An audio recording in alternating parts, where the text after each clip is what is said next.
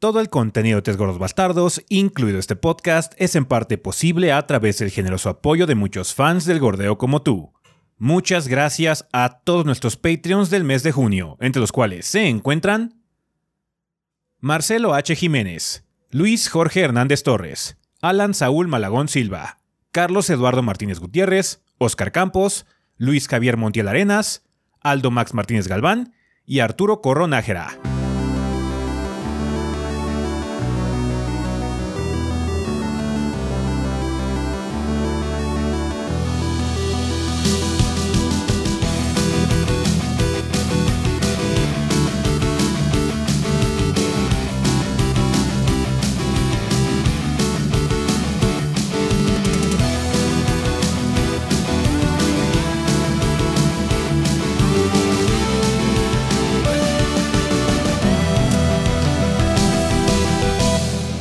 Pedo, banda? Sean bienvenidos al episodio 486 del podcast de los tres gordos bastardos. Yo soy su anfitrión Ezequiel y como ven aquí encuentro con el resto del elenco de los gordos, o sea, Rafa y Adrián.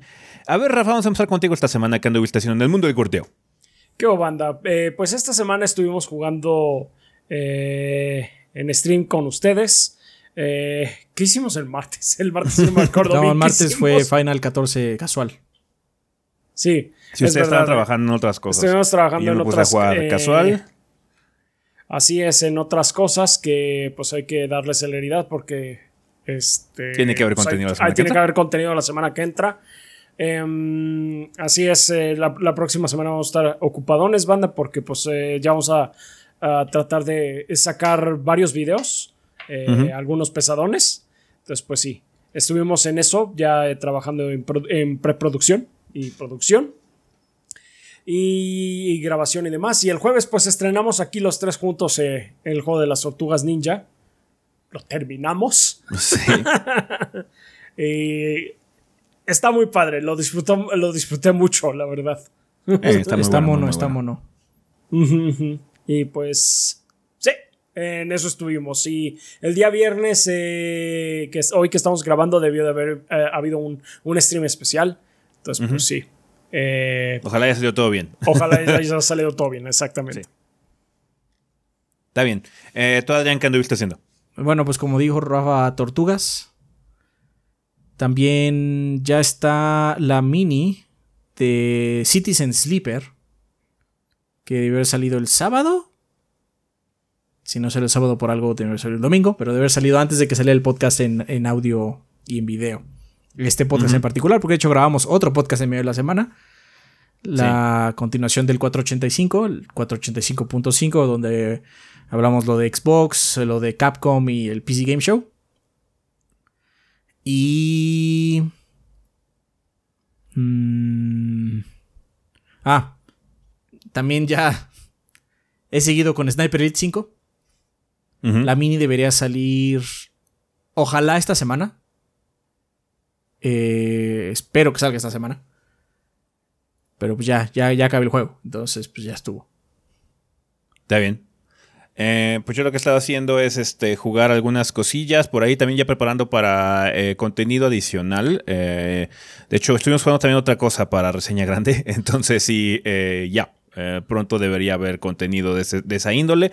Y pues sí, ya preparando, preproduciendo cosas para que ya hayan videos más normales. Hay buena cantidad de juegos en esta ocasión. eh, de hecho, Nintendo está sacando varias cosas. Acaba de salir Mario Strikers, acaba de salir el juego de las tortugas, ya me lo sale también Fire Emblem. Entonces sí, eh, va a haber eh, Se está pues, con qué trabajar. Con qué trabajar en estas semanas, por lo menos, bajo también algunos indies que van a salir en estos días y demás. Entonces, en eso andamos, banda. Eh, nada más, por si no se enteraron, como dijo este Adrián, salió un episodio adicional de este podcast en la semana. Salió el día, el día viernes, tanto en audio como en video, para que lo escuchen, que es la continuación de todo lo que sería el Summer Game Fest en general, que también es la presentación de Xbox Bethesda, PC, Game- PC Gaming Show y Capcom, nada más en particular. El día de hoy, de hecho, vamos a platicar de las dos cosas que se anunciaron a lo largo de la semana, que fue lo de Dragon's Dogma y lo de Final. Entonces, Sí, estábamos, estábamos debatiendo si entre hacer podcast o no. Y todo apuntaba a que no íbamos a hacerlo, pero sí hubo un par de bombas por ahí. Entonces, Sí, digamos que si pensamos, pensamos que los eventos de Final y de Dragon's Sí. Dogma iban a estar pinchones. El de Final estuvo más decente. El de Dragon's Dogma estuvo pinchón, pero por lo menos salió un anuncio de ahí. Entonces, ya. Ya, ya, ya. Vale, eh, pues si quieren para ya no alargar más esto de las introducciones, vámonos al sillón.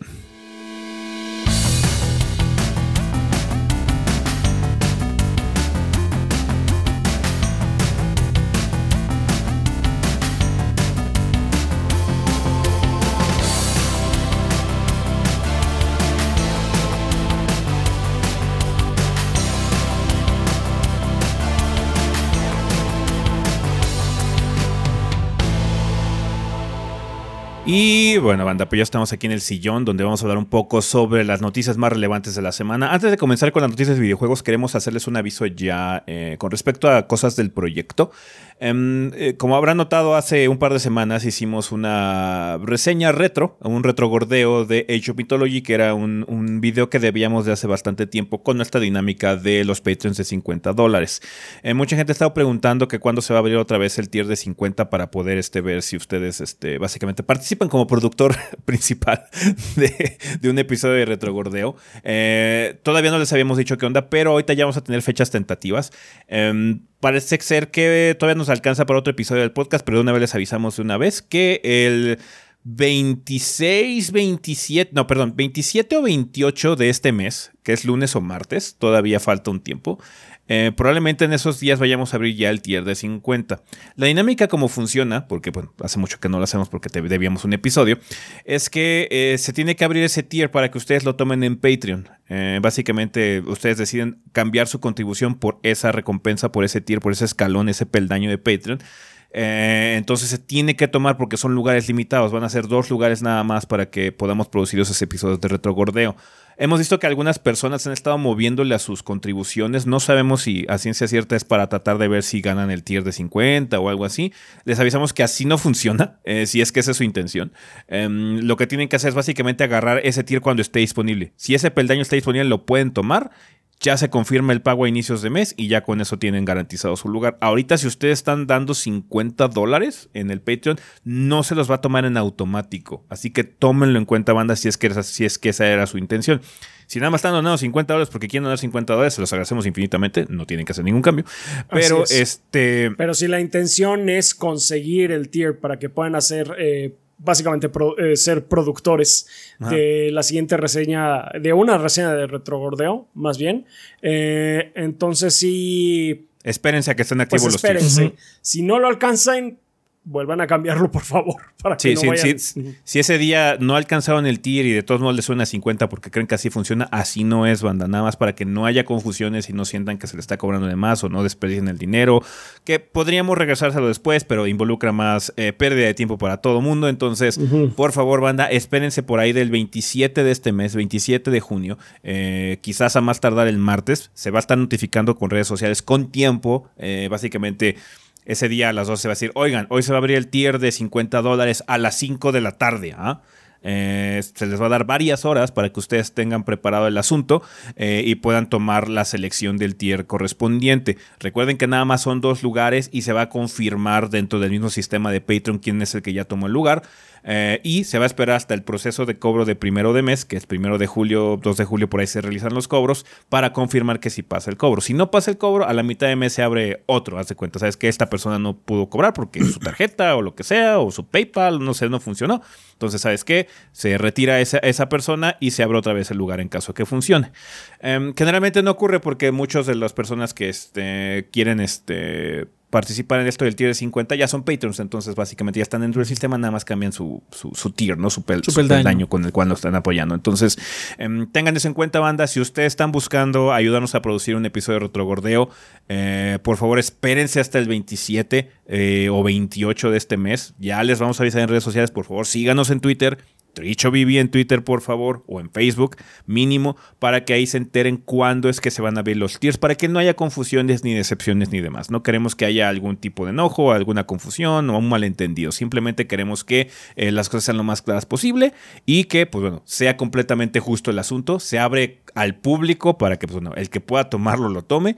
Eh, ya ven que aquí es así, el primero que lo haga lo hace y se lo lleva. Eh, entonces así es como le vamos a hacer de nueva cuenta.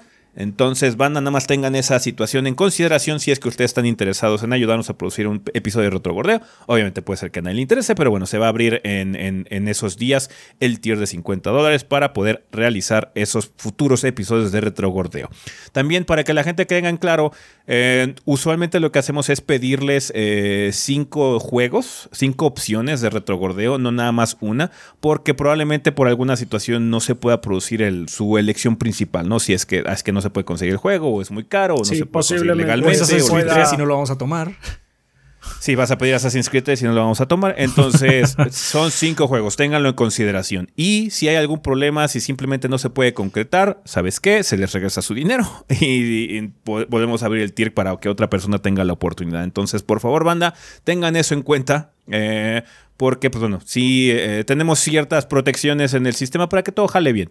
Además de que también la lista de, consolas se va a actualizar, porque creo que la vez pasada, pues como todavía no han salido consolas de nueva generación, no habíamos considerado el PlayStation 3 y el Xbox 360, pero ya se puede considerar eso como reto porque ya son dos generaciones atrás. así, así es nuestro criterio, nada más, así que Sí. Ajá, entonces también tengan, lean muy cuidadosamente en el, en el tier este, qué es lo que se puede y no se puede hacer con respecto a plataformas.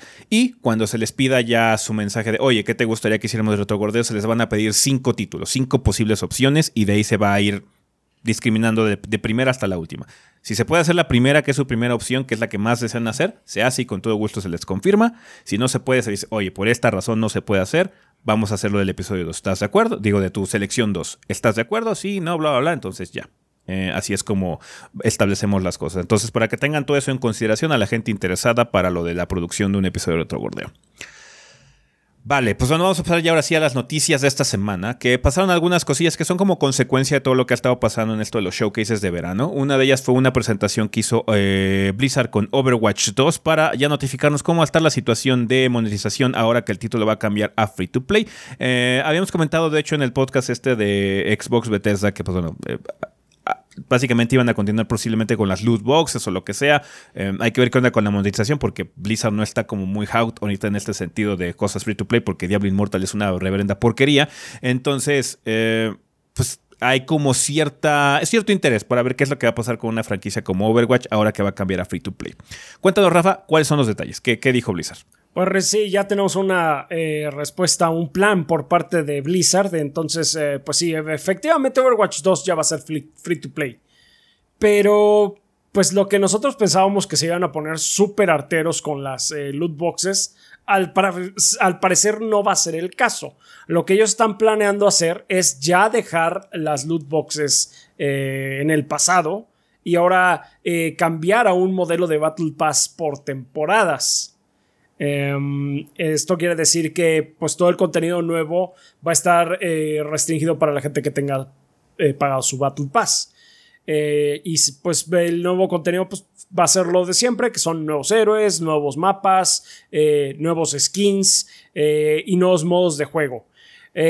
vamos a empezar la temporada 1, bueno, la temporada 1 de Overwatch 2 a partir del 4 de octubre y van a haber tres nuevos héroes disponibles, que ya son los dos que ya anunciaron, que son Sojourn, eh, la Junker Queen, eh, que fue la que se anunció justamente hace poco en, este, en el Summer Game Fest, en la conferencia del Doritos Pope.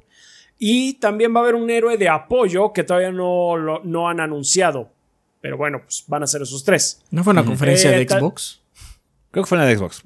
Sí, fue en la de Xbox, perdón, estoy, estoy confundiéndolas. Muchos anuncios estos días. No, muchos anuncios, en fin. Eso para empezar. Va a haber seis nuevos mapas en donde se pueda jugar. Va a haber un nuevo modo de juego. Va a haber más de 30 nuevas skins. Y va a haber también nuevos skins míticos, como ellos les llaman. Em, la segunda temporada va a empezar el 6 de diciembre. qué rápido.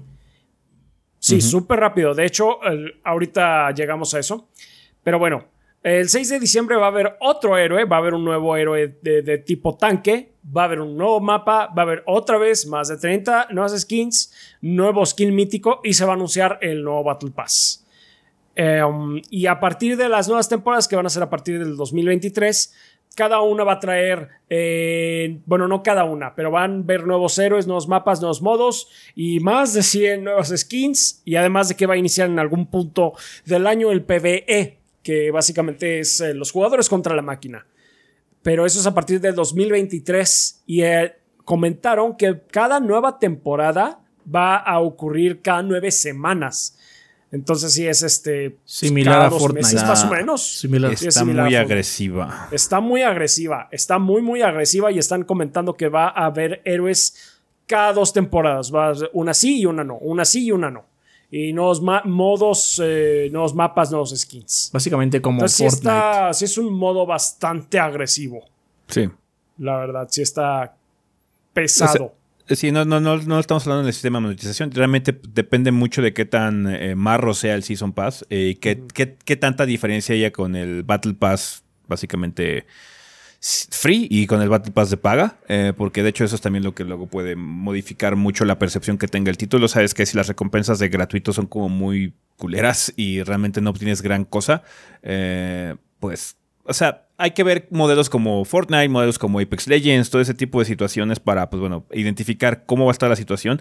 Ya va a ser una monetización más agresiva. Eh, generalmente en Overwatch lo que ocurría es que pues comprabas el juego y salían héroes gratis y pues si tú querías comprar loot boxes para conseguir tus skins probablemente, ¿no? Em, ahora sí, probablemente para conseguir ciertas cosas tengas que soltar varo forzoso para comprar el Battle Pass. Entonces, pues digamos que ya tiene esquema de free to play, es un poco más agresivo en ese sentido, pero eh, creo que lo que más preocupa en, en, esa, en esta situación es que es muy poco tiempo entre temporadas. Eso más que nada, yo creo que los desarrolladores es a los que peor les va a pegar. Sí, entonces... O tienen ya muy planeado, ya han estado trabajando en varias cosas desde que, pues bueno, Overwatch 2 ha sido anunciado, ya tienen varias cosas pretrabajadas, o va a ser una maquila brutal para los developers, porque si algo ocurre, por ejemplo, en cosas como Epic Games con la salida de Fortnite, es que se, se sabe que los trabajadores que constantemente están sacando contenido para Epic no viven bien. No, viven en un crunch perenne. Sí. Básicamente. De... Entonces, pues ojalá no vaya a ser este el caso. Ya tengan bien masticados eh, por lo menos gran parte del contenido que va a estar saliendo y pues sí, no vaya a repercutir sobre todo en la salud de los desarrolladores, pero pues como es Activision Blizzard, pues sí, esa es la cosa. de momento no sabemos realmente de cuál momento no sabemos cuál sea la situación, pero pues eh, como ya tiene, eh, en fin, en fin. Vamos a. Esperemos que sea lo mejor. Sí, pues prepárense porque sí va a estar un poquito más agresivo. Eh, el sistema de monetización ya no es al azar. Supongo que esa es la ventaja. Ahora ya va a poder vender en todos lados, que supongo que era lo que lo restringió. Por, eso no se quedaron con las loot boxes. Pero bueno. Eh, pues bueno, nada más tengan en cuenta que Overwatch 2 va a estar disponible pues, en todos lados prácticamente, tanto en los sistemas, ecosistemas PlayStation 4 y 5 como la PC, en los Xboxes y hasta en el Switch. Eh, va a ser cross-platform, va a ser... Eh, vas a poder jugar con gente de donde sea y va a haber cross progression también en todas las plataformas a partir del mes de octubre. Está bien, pues ahí está. Overwatch 2 ya está a punto de salir. También va a haber un beta, me parece, a finales de mes o a inicios del mes que entra. Algo así. Vale, eh, hubo una filtración interesante en estos días. Parece ser que una franquicia bastante old school va a regresar de alguna forma, ¿no, Adrián? Así es. Eh, generalmente aquí en Gordos no hablamos de rumores, porque muchas veces no son ciertas las cosas. Pero aquí el que soltó el plato, el que se resbaló, fue el mismo PlayStation. Pues mostraron en su tienda, PlayStation Network, eh, un pequeño lapso de tiempo. Eh, la página de venta de Tactics Ogre Reborn. Reborn. Así es. Eh, la, la, tienda era un mock-up, no, era, no podías comprar el producto ni nada, sino era como la tienda nada más de maqueta pero ya tenía logo, ya tenía arte y pues obviamente es de la misma PlayStation, ¿no? Entonces esto reafirma el hecho de que sí existe este nuevo lanzamiento de Tactics Ogre Reborn. No se sabe si es nada más una colección, unos ports nada más, o si es un remake completo. No se sabe nada de eso, pero sí sabemos que va a regresar de alguna forma Tactics Ogre. Y pues ya no pueden esconderse.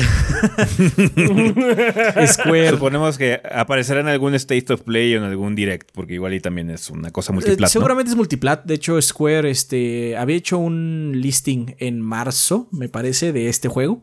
Entonces nada más confirma básicamente lo que sabemos. Yo creo que es multiplat. Nada más al que se le cayó ahí los pantalones fue a PlayStation. Ha estado, ha estado bastante frágil la situación aquí de leaks de PlayStation últimamente. cabrón, se les ha ido, se les ha ido las manos varias cosas.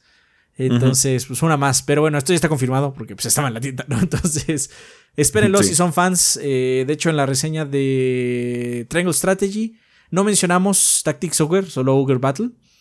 Y mucha gente dijo, no, ¿por qué no dijeron esto? Se ve que no saben. Bueno, no sabemos mucho, la verdad. Ojalá ustedes lo disfruten. Chingón. Vergas. Pues sí.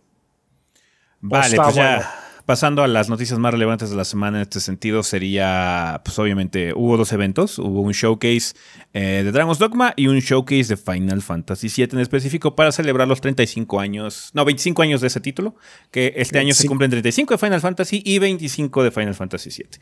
Entonces, cuéntanos, Rafa, ¿qué tanto mostró Square en este showcase de como 10 minutos? Bueno, pues hubo un par de anuncios eh, pues bastante interesantes. El primero fue que va a haber un remake de Crisis Core, eh, Final Fantasy VII. que más bien va a ser un remaster. Eh, va a tener gráficas eh, mejoradas, pero va a mantener los elementos del core del gameplay, que, que es el sistema de slot machine de DMW que no tengo idea de qué es porque yo no lo jugué.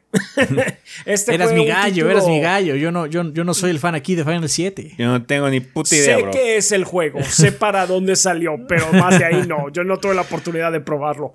Eh, desafortunadamente, supongo, porque sí eh, ha habido muy buena plática, eh, por lo menos entre los fans de Final Fantasy VII, de, de, ese juego. Entonces, ese juego era originalmente, pues sí, de, del PSP entonces, pues, qué bueno que tenga ya un, un remaster en el que sí pueda jugarse en cualquier lugar, porque esa es la cosa del HD remaster va a estar disponible para el Switch, para el ecosistema PlayStation, para la PC y para los Xboxes, eh, tanto el One como los Series. Y va, va a ser este invierno. Eh, también hay que tener en cuenta que el título va a ser, que los eventos del título van a ser jugables de alguna forma en este otro título que está manejando eh, Square Enix respecto a Final Fantasy VII, a todo el ecosistema Final Fantasy VII, que es Final Fantasy VII Ever Crisis, que es un juego para móviles que va a compilar varios episodios de la historia entera de Final Fantasy VII, que incluye también la pinche película de Advent Children de alguna forma. Siento que va a ser un juego de gacha. I'm pretty sure. Pero bueno, ya veremos cómo lo van a hacer. Eso va a costar 600 pesos en la Play Store. No sé. O va a estar carísimo también. No sé. Pero este es de móviles.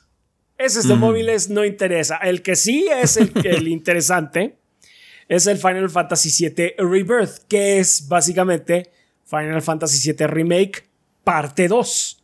ya, ya comentaron, eh, confirmaron que es la segunda parte de este, esta serie de, de, juegos de remake, y que va a ser una trilogía, entonces no vamos a llegar, en teoría, a la parte 8 del Final Fantasy VII.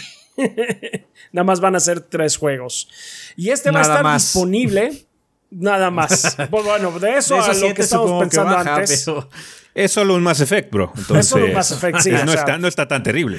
No está tan terrible. Could have been much worse. O sea, pudo haber sido Final Fantasy VII parte 7. Bueno, ¿estás de acuerdo? Puede haberlo acabado en un libro como el 15. Puede ser Shenmue con 18 partes que... Exactamente. Sí, claro, que nunca van a llegar. sí. Eh, pues sí, la segunda parte de la trilogía va a estar disponible según ellos, en invierno del el 2023. Eso quiere decir a finales del 2023 o a principios del 2024. Apuesto principios. Eh, apuesto a principios, principios de 2024. Si bien nos va. Yo digo que este Delay Watch está así este saboreándose. Este, sí, eh, sí. Yo Delay Watch lo veo que este lo está mirando con, con una mirada así lasciva, súper perturbadora. Sí, este sí tiene alto potencial de retrasarse, pero bueno, o sea, lo que sí comentó Nomura es que, eh, en primer lugar, su meta es hacer que cualquiera pueda disfrutar del juego, ya sea que hayan jugado el original o no, Sure Fam. Eh, nuevos jugadores incluso van a poder disfrutar a partir de Rebirth, debido a que Cloud y sus amigos están embarcándose en un nuevo viaje, y creo que las escenas que se verán luego de que dejen Midgar, comenta Nomura, darán a los jugadores una nueva y fresca experiencia. ¡Qué pinche mentira! Yo no entendí el final del nuevo. ¿Cómo?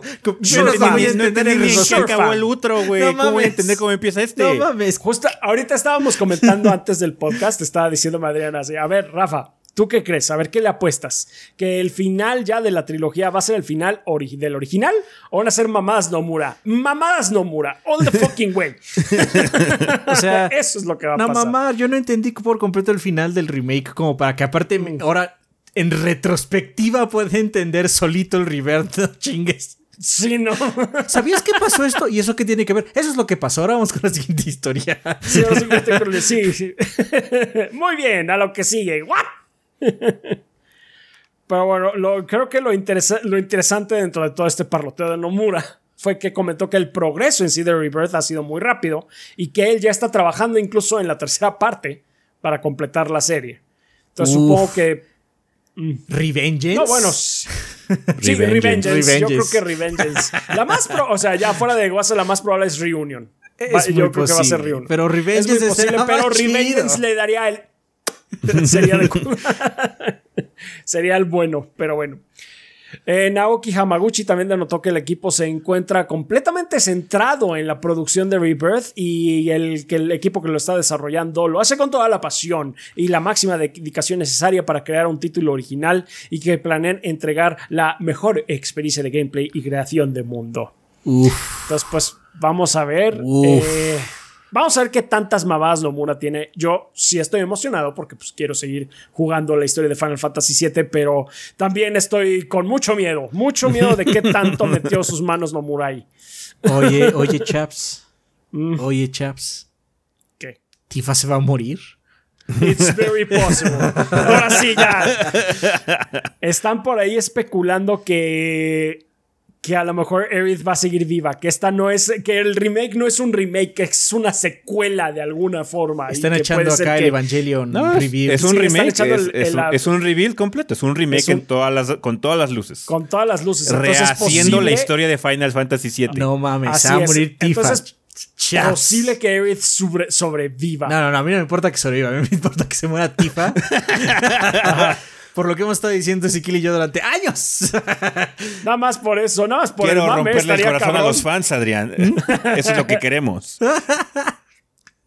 ah, no, Bueno, Mura. ¿Qué te digo? ¿Qué te digo? Mira, if I had to, choose, yo hubiera elegido que Tifa se muriera. Entonces, Oh, fuertes declaraciones del Chaps. Fuertes declaraciones Yo del siempre, Chaps. yo, yo he sido un Aerith simp desde que empezó el pinche juego, entonces no tengo tanto problema con Aquí eso. lo escucharon, banda, ya aclarado por fin. Ya Rafa sin rodeos que se muera Tifa. Sí, que se, que se puso en una. Que elegir entre Tifa y Aerith, está bien. Fuck Tifa.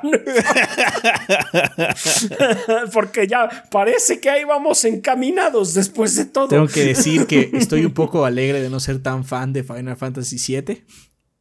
Yo estaría muy confundido. Muy- es, que O sea, es- es muy confuso este pedo. Es muy confuso este pedo, pero pues mira, it's.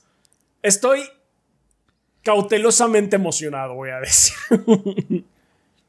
Sí. Sí. Ok. Vale, pues ahí está banda ya confirmado. Eh, esta versión Rebirth, el parte 2, solo va a estar disponible en PlayStation 5. Ah, sí, por lo menos de inicio. Sí. Por, lo, Cierto, por cierto. lo menos de inicio. Ya saben, ¿no? Un, De- un año para Epic, año y medio para Steam. Porque Sí. el otro anuncio fue que el Final lo- Fantasy VII Intergrade eh, ya, está en Steam, sí. después de año y medio. De hecho, lo que estamos pensando nosotros, para los, los que estén pidiéndolo en Xbox, quizás cuando acabe la trilogía. Sí, estuvimos- un año después a lo mejor se las van a. La ventaja que van a tener es que van a poder ver el chorizote completo de un solo Sí, jalón. Sí, sí, sí, de un solo si es jalón. que sí llega a ocurrir. Sí, Si es pero sí, llega a por la situación en cómo ha estado, ha estado saltando Square Final Fantasy VII Remake, yo creo que sí. Por lo menos no van a ser lanzamientos individuales porque ya pasó el tiempo para que Final Fantasy VII Remake salga en Xbox One. Ajá, no, aparte, Series, lo hubieran perdón. anunciado en esta madre de evento de 10 Sí, minutos. Hubiera salido, hubiera salido en Steam y en Xbox al mismo tiempo, se cuenta, ¿no? Pero yo creo que hay, hay varo ahí de por medio. Entonces, sí. creemos Sí. que va a ser hasta que esté en las tres partes. Y aún así, yo creo que ni siquiera va a ser inmediato. Yo creo que va a ser. Va a salir el Revengeance año y medio después. Y Versión maybe, completa. y maybe, versión completa en Xbox. Entonces, Estamos hablando yeah. 2025, 2026. Pa' ahí cuando para salga que Fallout, no, pa' pero cuando eso salga para que Fallout salga el 5, Revengeance, güey. Cuando salga Fallout 5, se va a estrenar Final Fantasy VII Remake. Ojalá Xbox. estemos vivos para verlo. No mames, qué, qué espanto, ¿no? ¿Qué pedo con estos pinches timelines de ya no sé si voy a estar vivo? Sí, no, ya, ya. Pues es el pedo de cuando te haces viejo, güey. O sea, ya. Cuando nada acaba, aparte. O sea, pinche vida donde nada acaba. Todo es perpetuo. Star Wars, completamente perpetuo ya. Marvel, completamente perpetuo. Y ahora Final Fantasy VII, no Final Fantasy. Final Fantasy VII, completamente perpetuo. mm. pues ahí estuvo. Final Fantasy VII Rebirth, ya confirmado, parte 2 del remake. Para 2023 o 2024, por ahí, en el winter de esos, de esos años que vienen en el futuro distante. Vale, eh, otra de las noticias que ocurrió esta semana es que. Eh, a ver, déjame arreglo mi, mi focus que se jodió, cabrón. Eh, fue que. Pues bueno, ven que en el showcase de Capcom nos hicieron el anuncio del anuncio que iba a haber un, un eventito, una transmisión chiquita de Dragon's Dogma para celebrar los diseños de la franquicia. Pues sí, hubo celebración y platica y. Ay, es que Dragon's Dogma estaba bien chido y bla, bla, bla, y bla, bla, bla. Todo eso, al final. El anuncio importante de ese desmadre fue que los developers dijeron: Sí, vamos a trabajar en Dragon's Dogma 2 no mostraron nada más que unas playeras. Y un logo, y el logo, muy importante. y el logo, que podría cambiar bien cabrón de aquí hasta que el juego se desarrolle. Entonces, Dragon's Dogma 2 ya está confirmado, existe el proyecto por lo menos, así que esperen verlo en un showcase de Capcom o en alguna conferencia de Xbox o del Doritos Pope o de PlayStation o lo que sea en un par de años. Entonces, chingón. Lo bueno es que está en el Ari Engine. Sí. Ari Engine es, un, engine muy exitoso. Le ha salido sumamente exitoso a Capcom porque es muy versátil ese engine. Cosas como el nuevo Ghost and Goblins, Monster Hunter de Switch, Street Fighter 6, todo Resident Evil está en ese pinche engine. Y ha salido Por cierto, muy bueno. en más noticias de Street Fighter 6. Así, porque no, podemos parar. Tenemos que seguir hablando de Street Fighter parar, 6. Pues, sí, sí, sí, Ya, ya estoy harto de que hablen de Street Fighter 6. Pero es la, nueva dama que hay que cortejar. ¿De qué estás hablando? Así es, de que es. Ni modo. O sea, claramente eres nuevo aquí, güey. Ay, perdón. Pero mire, parece que. Iba a No, déjenles confirmo, manda una vez. Los próximos seis meses, de que hasta que salga el juego, vamos a hablar de cada pinche pendejadita que confirmen. Oh, sí. O sea. Rafa y Ezequiel traen cubetas perpetuas con ese juego desde hace semanas semanas. No, no, no, no, no, no los van a ah. detener, banda. No los van a detener. No, no se van a detener. bueno, daño dinámico, banda.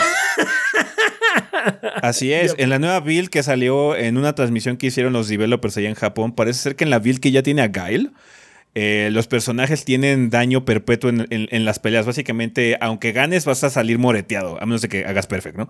Entonces, sí, eh, se vio que Gael en su, en su postura de victoria tenía acá moretones y una cortada y cosas sí, así. aquí la nada muy, rota.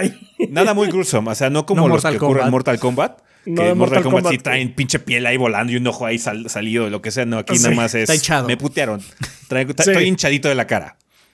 Me eché, me eché acá la, la, la, bronca de Fucho quedó peor. En, la cancha. Ajá. Sí, sí, Lo cual está bastante bien. De hecho, luce bastante chido. Entonces, me, agrada la idea eh, de, que, te quede daño perpetuo. En otras noticias también. Ya revelaron el tema de Ryu. De hecho, lo retuiteé. Es completamente nuevo y está padre.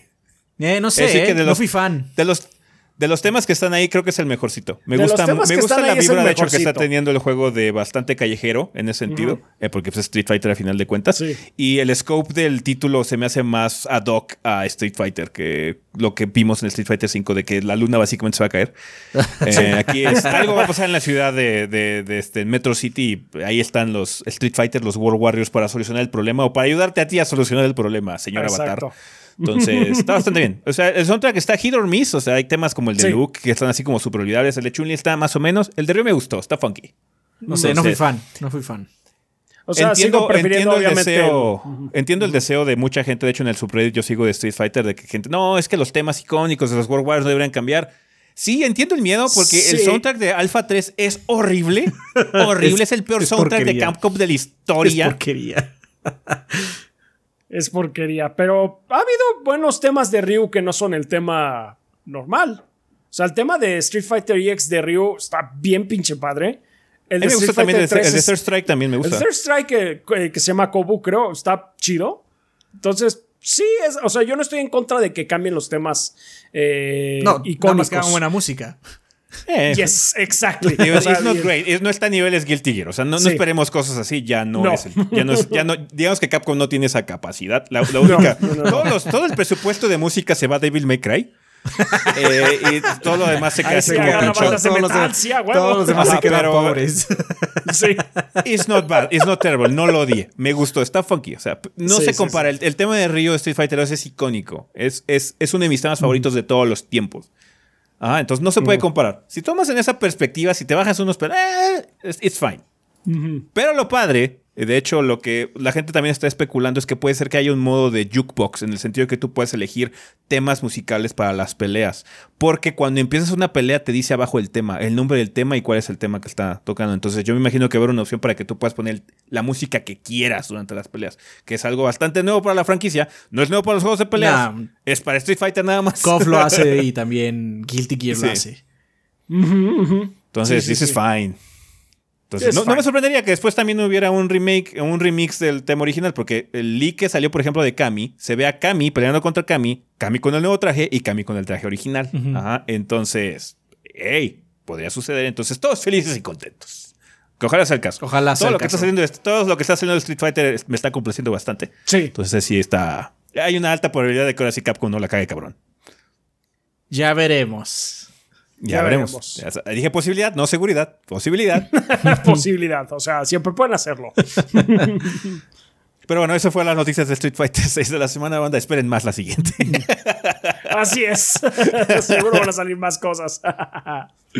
Está bien. vale, pues de aquí a que salga Street Fighter falta un huevo, pero que van a poder comprar eh, estos días en sus tiendas y portales digitales. Van a poder ya acceder a Fall Guys, la versión en free to play, que va a salir para Switch, PlayStation 5, Xbox One y Xbox Series X. Creo que es la primera vez que sale en Xbox. Sí.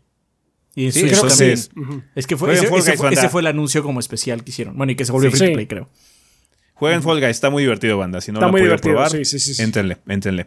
Eh, también va a salir Shadowrun Trilogy para Nintendo Switch, PlayStation 4, PlayStation 5, Xbox One y Xbox Series. Ok. Wreckfest para el Nintendo Switch. Ok. El 23 de junio sale Sonic Origins. And so it begins. And so it Y el begins. calzón de Chaps empapado. Como dicen por ahí afuera, empapado. ¡Ay, cabrón! Que me llovió. Yes. Ay, ay, tengo tanto miedo. bueno, pero el Origins está relax, ¿no? Es como, No, el Origins es como la antesala a la muerte.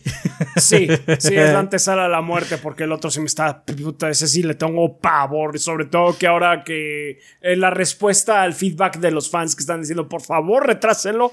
La respuesta fue: es que no lo entienden. No. oh boy. Entonces. Es un juego de Sonic que hay que entender, güey. Que sea, tienes que ir rápido. lo siento. Lo siento. Tenía, tenía que decirlo. Tenía que decirlo.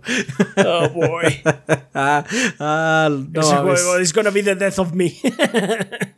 Vale, pues Sonic Origins va a estar disponible en PC, Nintendo Switch, PlayStation 4, PlayStation 5, Xbox One y Xbox Series.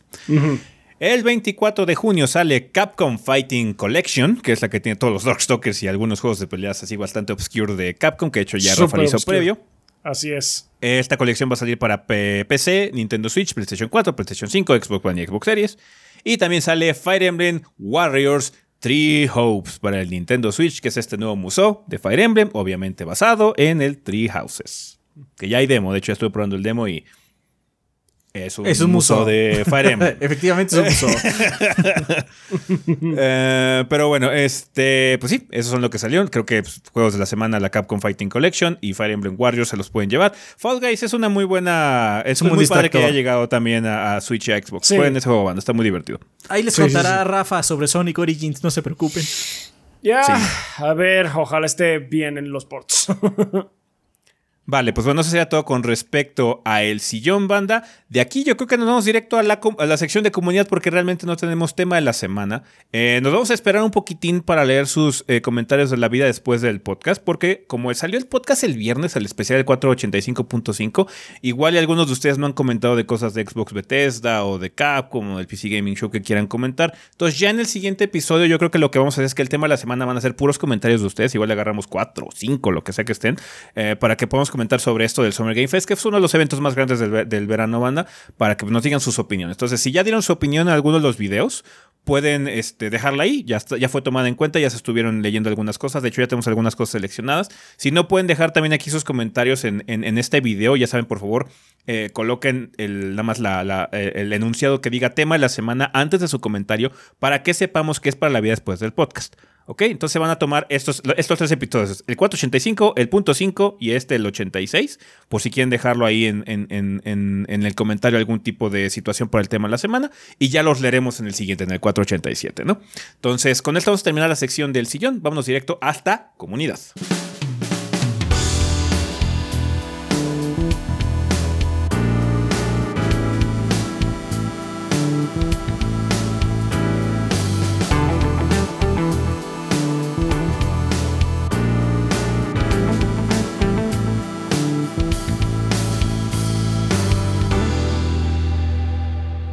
Y bueno, banda, pues ya estamos aquí en la sección de comunidad, que siempre es un excelente momento para agradecerle a los patrocinadores oficiales del podcast, que como ustedes saben son todos nuestros Patreons que donen 20 dólares o más durante el mes correspondiente.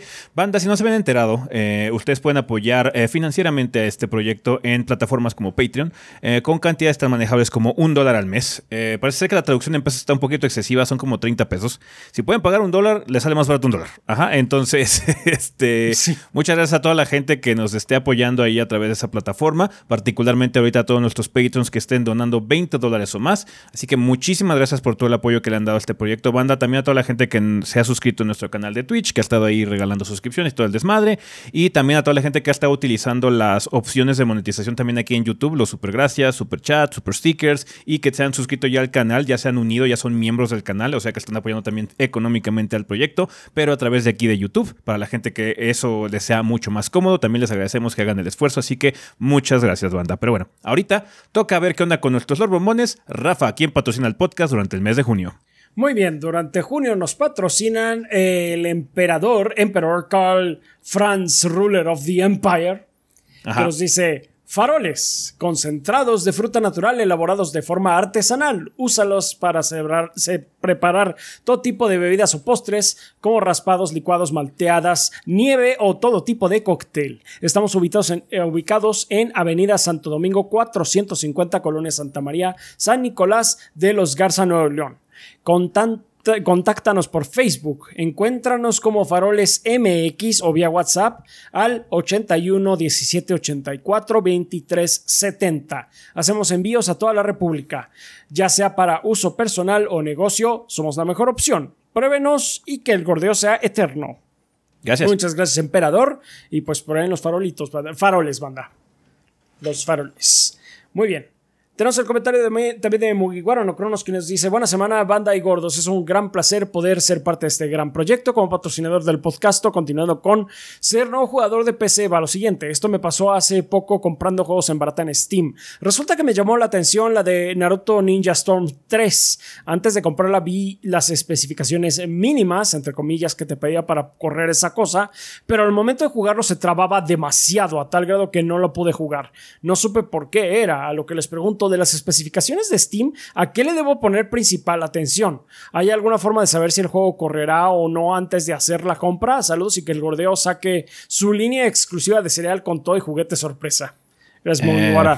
Em, pues mira, cuando te dicen las especificaciones mínimas, generalmente es de esto es lo mínimo para que el juego corra. No corra bien, en, bajo. No importa, corra. Y corre y tiene que correr en, en, sí, en settings mínimos básicamente. Entonces, eh, nada más tienes que tener en cuenta eso cuando estás buscando si lo puede correr o no tu compu.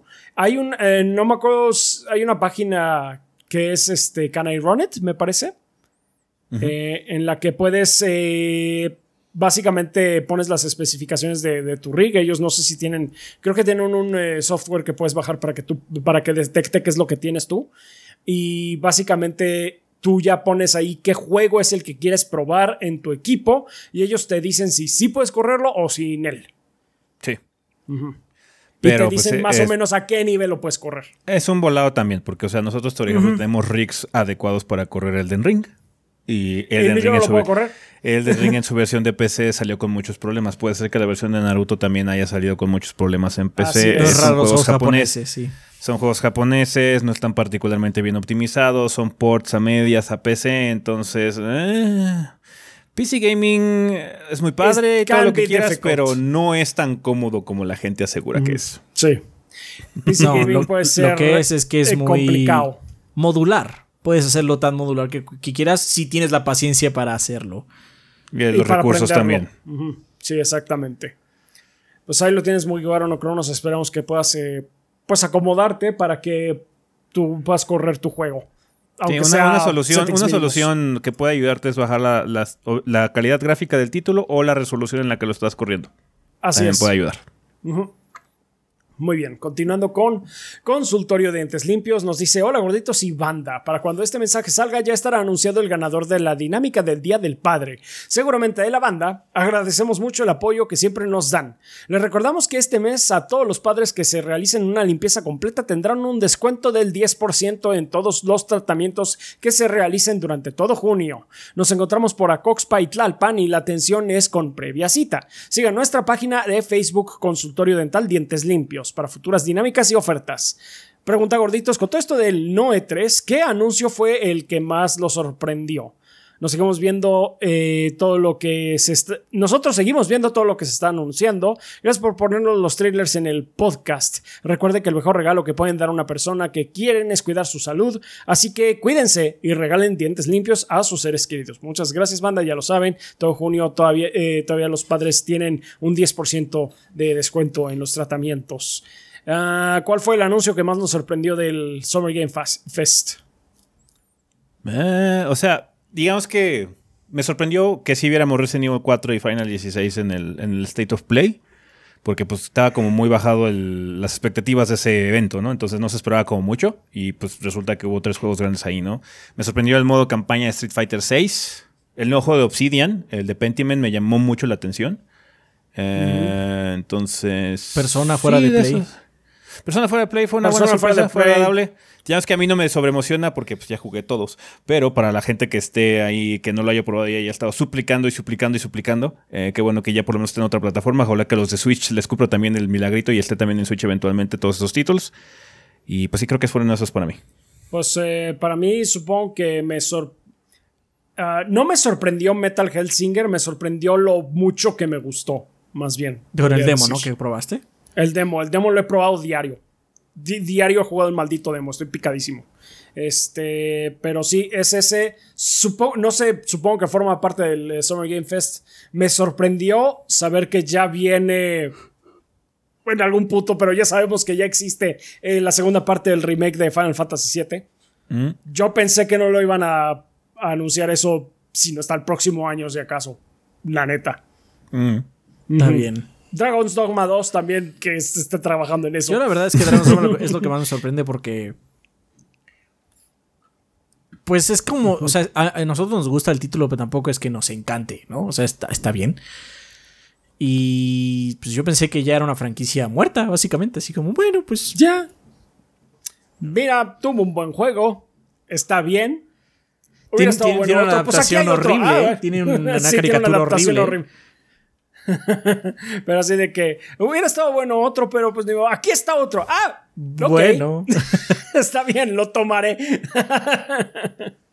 está bueno. Pues sí, pues eso fue consultorio de dientes limpios. Muchas gracias. Ok, siguiendo con Denis Flores. Gorditos, otro mes más gustoso de apoyarlo. Su proyecto es uno de mis pasatiempos que más he disfrutado desde hace aproximadamente nueve años. Ustedes son los mejores. Gracias, Denis. Muchas gracias, Denis. La pregunta esta semana: ¿piensan que algunos desarrolladores de videojuegos pueden llegar a ser mitómanos? Es decir, recuerdo a Peter Molyneux. Pues sí. Y siento que ese señor tenía. Eh, tenía un impulso para mentir, era compulsivo para mentir con sus propuestas de videojuegos. pues le preguntaron eso tal cual a, este mole. Sí, pero una, persona que es mitómana no te va a decir que es mitómana. Sí, no, por supuesto que no. Y claramente lo es. O sea, podrían ser muchos factores, por ejemplo, con Molyneux, pero algo que desafortunadamente tenía mucho la, la industria en esas épocas es que sí le gustaba sobre vender sus productos. Ya el público se ha vuelto un poquito más crítico en ese sentido, gracias a mucho a la tecnología, el hecho de que podamos tener streams y nos podemos tomar el tiempo de disfrutar una secuencia de 15 minutos de gameplay de esto, y de aquello, cómo se ve el juego. Así no es, desde lo que pasó, por ejemplo, lo de Killzone 2 con el trailer CG, que según Sony era, era gameplay, al final no fue. Esa época era, fue muy extraña, la época del PlayStation 3. Se tenían muchas expectativas, no se tenía bien medido cuáles eran los alcances de las máquinas que venían a futuro, pero ya desde la generación del PlayStation 4 para acá ha bajado mucho porque ya comprendemos mejor qué onda. O sea, ya como el PlayStation 4 y el, y el, y el, y el Xbox One eran básicamente PCs modeadas, ya se tenía una perspectiva mucho más real de qué tipo de poder de procesamiento y gráficos tenía, ¿no? Y qué se puede hacer y qué no se puede hacer con respecto a recursos.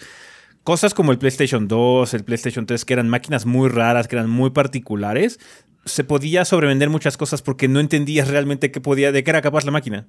Lo hablamos ahorita cuando anunciaron el remake de, de, The Last of Us parte 1. The Last of Us en el PlayStation 3 se sigue viendo muy bien. O sea, está cabrón lo que le han sacado de jugo a esa consola, ¿no? Que el título realmente ahorita no impresione el, el remake que se está haciendo porque se veía muy bien en su momento. Pero por lo mismo era el viejo este. Ahorita ya, estamos más curtidos, ya sabemos qué onda. Y todos han engañado de alguna forma. City Project Red, antes de que pasara todo lo de Cyberpunk, tuvo una controversia con el trailer del Witcher 3 de lanzamiento que se veía mucho mejor de cómo se veía el juego al final, ¿no? Entonces, ese tipo de sobrepromesas son muy comunes, pero hay algunos que se exceden, como el señor Peter Molyneux, como David Cage, a veces Kojima. Ah, sí. O sea, todos, todos, han mentido. Porque yo me acuerdo. Works. Yo me acuerdo muy bien eh, cuando anunciaron el Wii U y mostraron esto es lo que puede hacer el Wii U y el tech demo del pajarito. Ah, sí. Y todo el mundo diciendo, no, está corriendo tiempo real. Era un CG. Ningún juego del Wii U se ve así. A la sí, ya. O sea, el Wii U ya, ya, pasó el tiempo del Wii U. Y la verdad es que muchas de esas, como dice Ezequiel, son las expectativas de los mismos manufactureros o los desarrollos que están haciendo el juego de cómo puede llegar a ser. Pero de cómo puede llegar a ser a ya está corriendo el juego con todos los sistemas que quisimos meterle. Hay un gran trecho. y ese gran trecho hace que pues, le tengas que cortar cosas para que pueda correr bien o mínimo decente. Los reality checks que luego tienen los developers están cabrones. Nunca se olviden de Dark Souls 2. Nunca se olviden de Dark Souls 2. Ezequiel y yo jugamos la versión chingona, el demo. se... tiene las, sombras y la pila acá toda verde. muy bien. Nunca salió. I played that game. y, y, después cuando estaban... era el primer escenario, banda. Era el escenario este de... De, cuando llegas a Dragon Forest of Giants. Era el Forest y el castillo. Y así como, ah, sí, esto se ve verguísima, así no sé qué. Y cuando ya terminaron lo demás del juego, dijeron, no, ¿sabes qué? Esto no va a correr ni a madres, entonces bájale, bájale, bájale, bájale, bájale. entonces eso, pero Molyneux es infame porque ese güey prometía cosas muy irreales. Me acuerdo que, eh, no me acuerdo si era en Fable o fue en otro RPG, pero dijo que los árboles iban a crecer en tiempo real. Sí. Y así como... No, pues no, no, no, no, había otro. Lo que pasó en su juego, lo que pasó en su juego de móvil, que le prometió a uno de los jugadores que iba a ser el dios del universo de, su siguiente juego y no sé qué madres. O sea, así como, Molinio, what the fuck's wrong with you, man? O sea, ya. A, a se le cree. Bueno, se le creía, obviamente ya no. Porque originalmente, de hecho, sí era más o menos creíble. O sea, me acuerdo eh, durante el desarrollo de Black and White, comentó que van a tener una inteligencia artificial muy avanzada. Y sí lo cumplieron. La mascota que tienes de Black and White es una de las inteligencias artificiales que aprende de ti, mejor hechas en los juegos. Punto final. O sea, ni siquiera es así como de en esa época, no, no, en general. ¿Por qué? Porque pues ya hemos hablado de que inteligencia artificial no es un campo que se explore tanto en juegos como ustedes creen. Eh, especialmente para aprender, porque lo que quieren los desarrolladores es que puedas ganar el juego. Entonces, este, pues hacen tonta a la compu. Y eso no es nuevo, ¿eh? Estamos hablando de mucho, mucho, mucho tiempo antes. De hecho, Resident 4 tiene. Resident 4 original tiene dificultad variable. Y no nos enteramos de ello hasta mucho después. Mucho tiempo después. Pero Molenio eh, hizo un sistema de mascota y tu mascota aprende de tus acciones. Y sí aprende. Entonces, hizo cosas muy impresionantes. Bueno, él no, él solo no, ¿no? O sea, Lionhead Studios hizo cosas muy impresionantes. Sí, sí, a la cabeza estaba Molyneux. Entonces decía, no, Molyneux sí es la gran caca, sí, sí dice que hace cosas y sí, sí las hace. No puede traer todo lo que dice, porque también en Black and White dijo que iban a llegar a otras cosas, que algunas llegaron, algunas llegaron a medias y unas no llegaron. Pero, o sea, la gran promesa que dio, sí la cumplió. Y así hubo como varios como momentos donde sí cumplió sus cosas. Y Fable, o sea, el 3 manchó mucho el legado de Fable. Porque el 3 es bastante malo. Pero el 1. Tanto que va a haber remake, ya va a haber reboot. Ajá, pero el 1, el 1 fue un gran momento para Xbox. El 1 fue muy bueno. Especialmente porque Xbox pues, no tenía algo similar, ¿no? Y el 2, aunque no tuvo el mismo choque que el primero, era un buen juego. Era un buen juego. Ambos son de Molyneux también. Entonces, o sea, el odio, ¿por qué le daban trabajo a él? Pues porque antes sí probó que lo podía hacer, no nada más que pues la perdió. Se le pasó la mano, básicamente. Pero, o sea, también Molyneux sí tiene sus cosas padres. mm, no se sienten tantos porque los últimos pedazos han sido malos.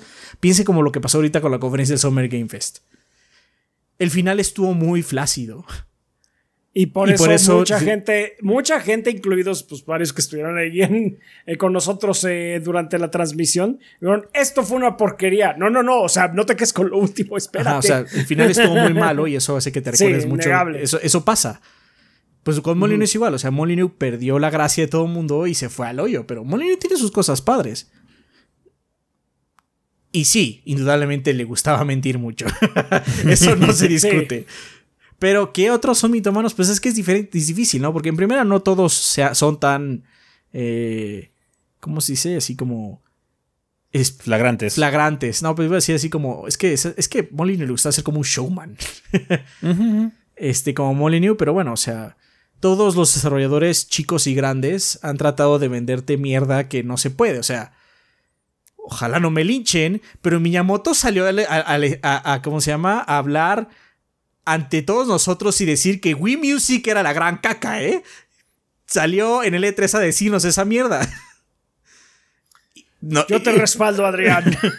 Star Fox Zero. Star, Star Fox Zero. Fox Zero. Y eso no hace de Miyamoto un mal desarroll- desarrollador, no lo hace. Nada más, pues es lo intentó y no le salió, ni modo. Todo, o sea, todo mundo está súper enamorado del concepto del E3, pero se les olvida, banda, que solo son un montón de comerciales, Ajá. ajá, que les quieren vender algo, quieren que gasten su dinero en eso. Entonces, pues ese es el punto. Salen todos a mentir de una u otra forma, basándose en la buena fe y en el, y en el, el track record que tengan con respecto a sus desarrollos anteriores.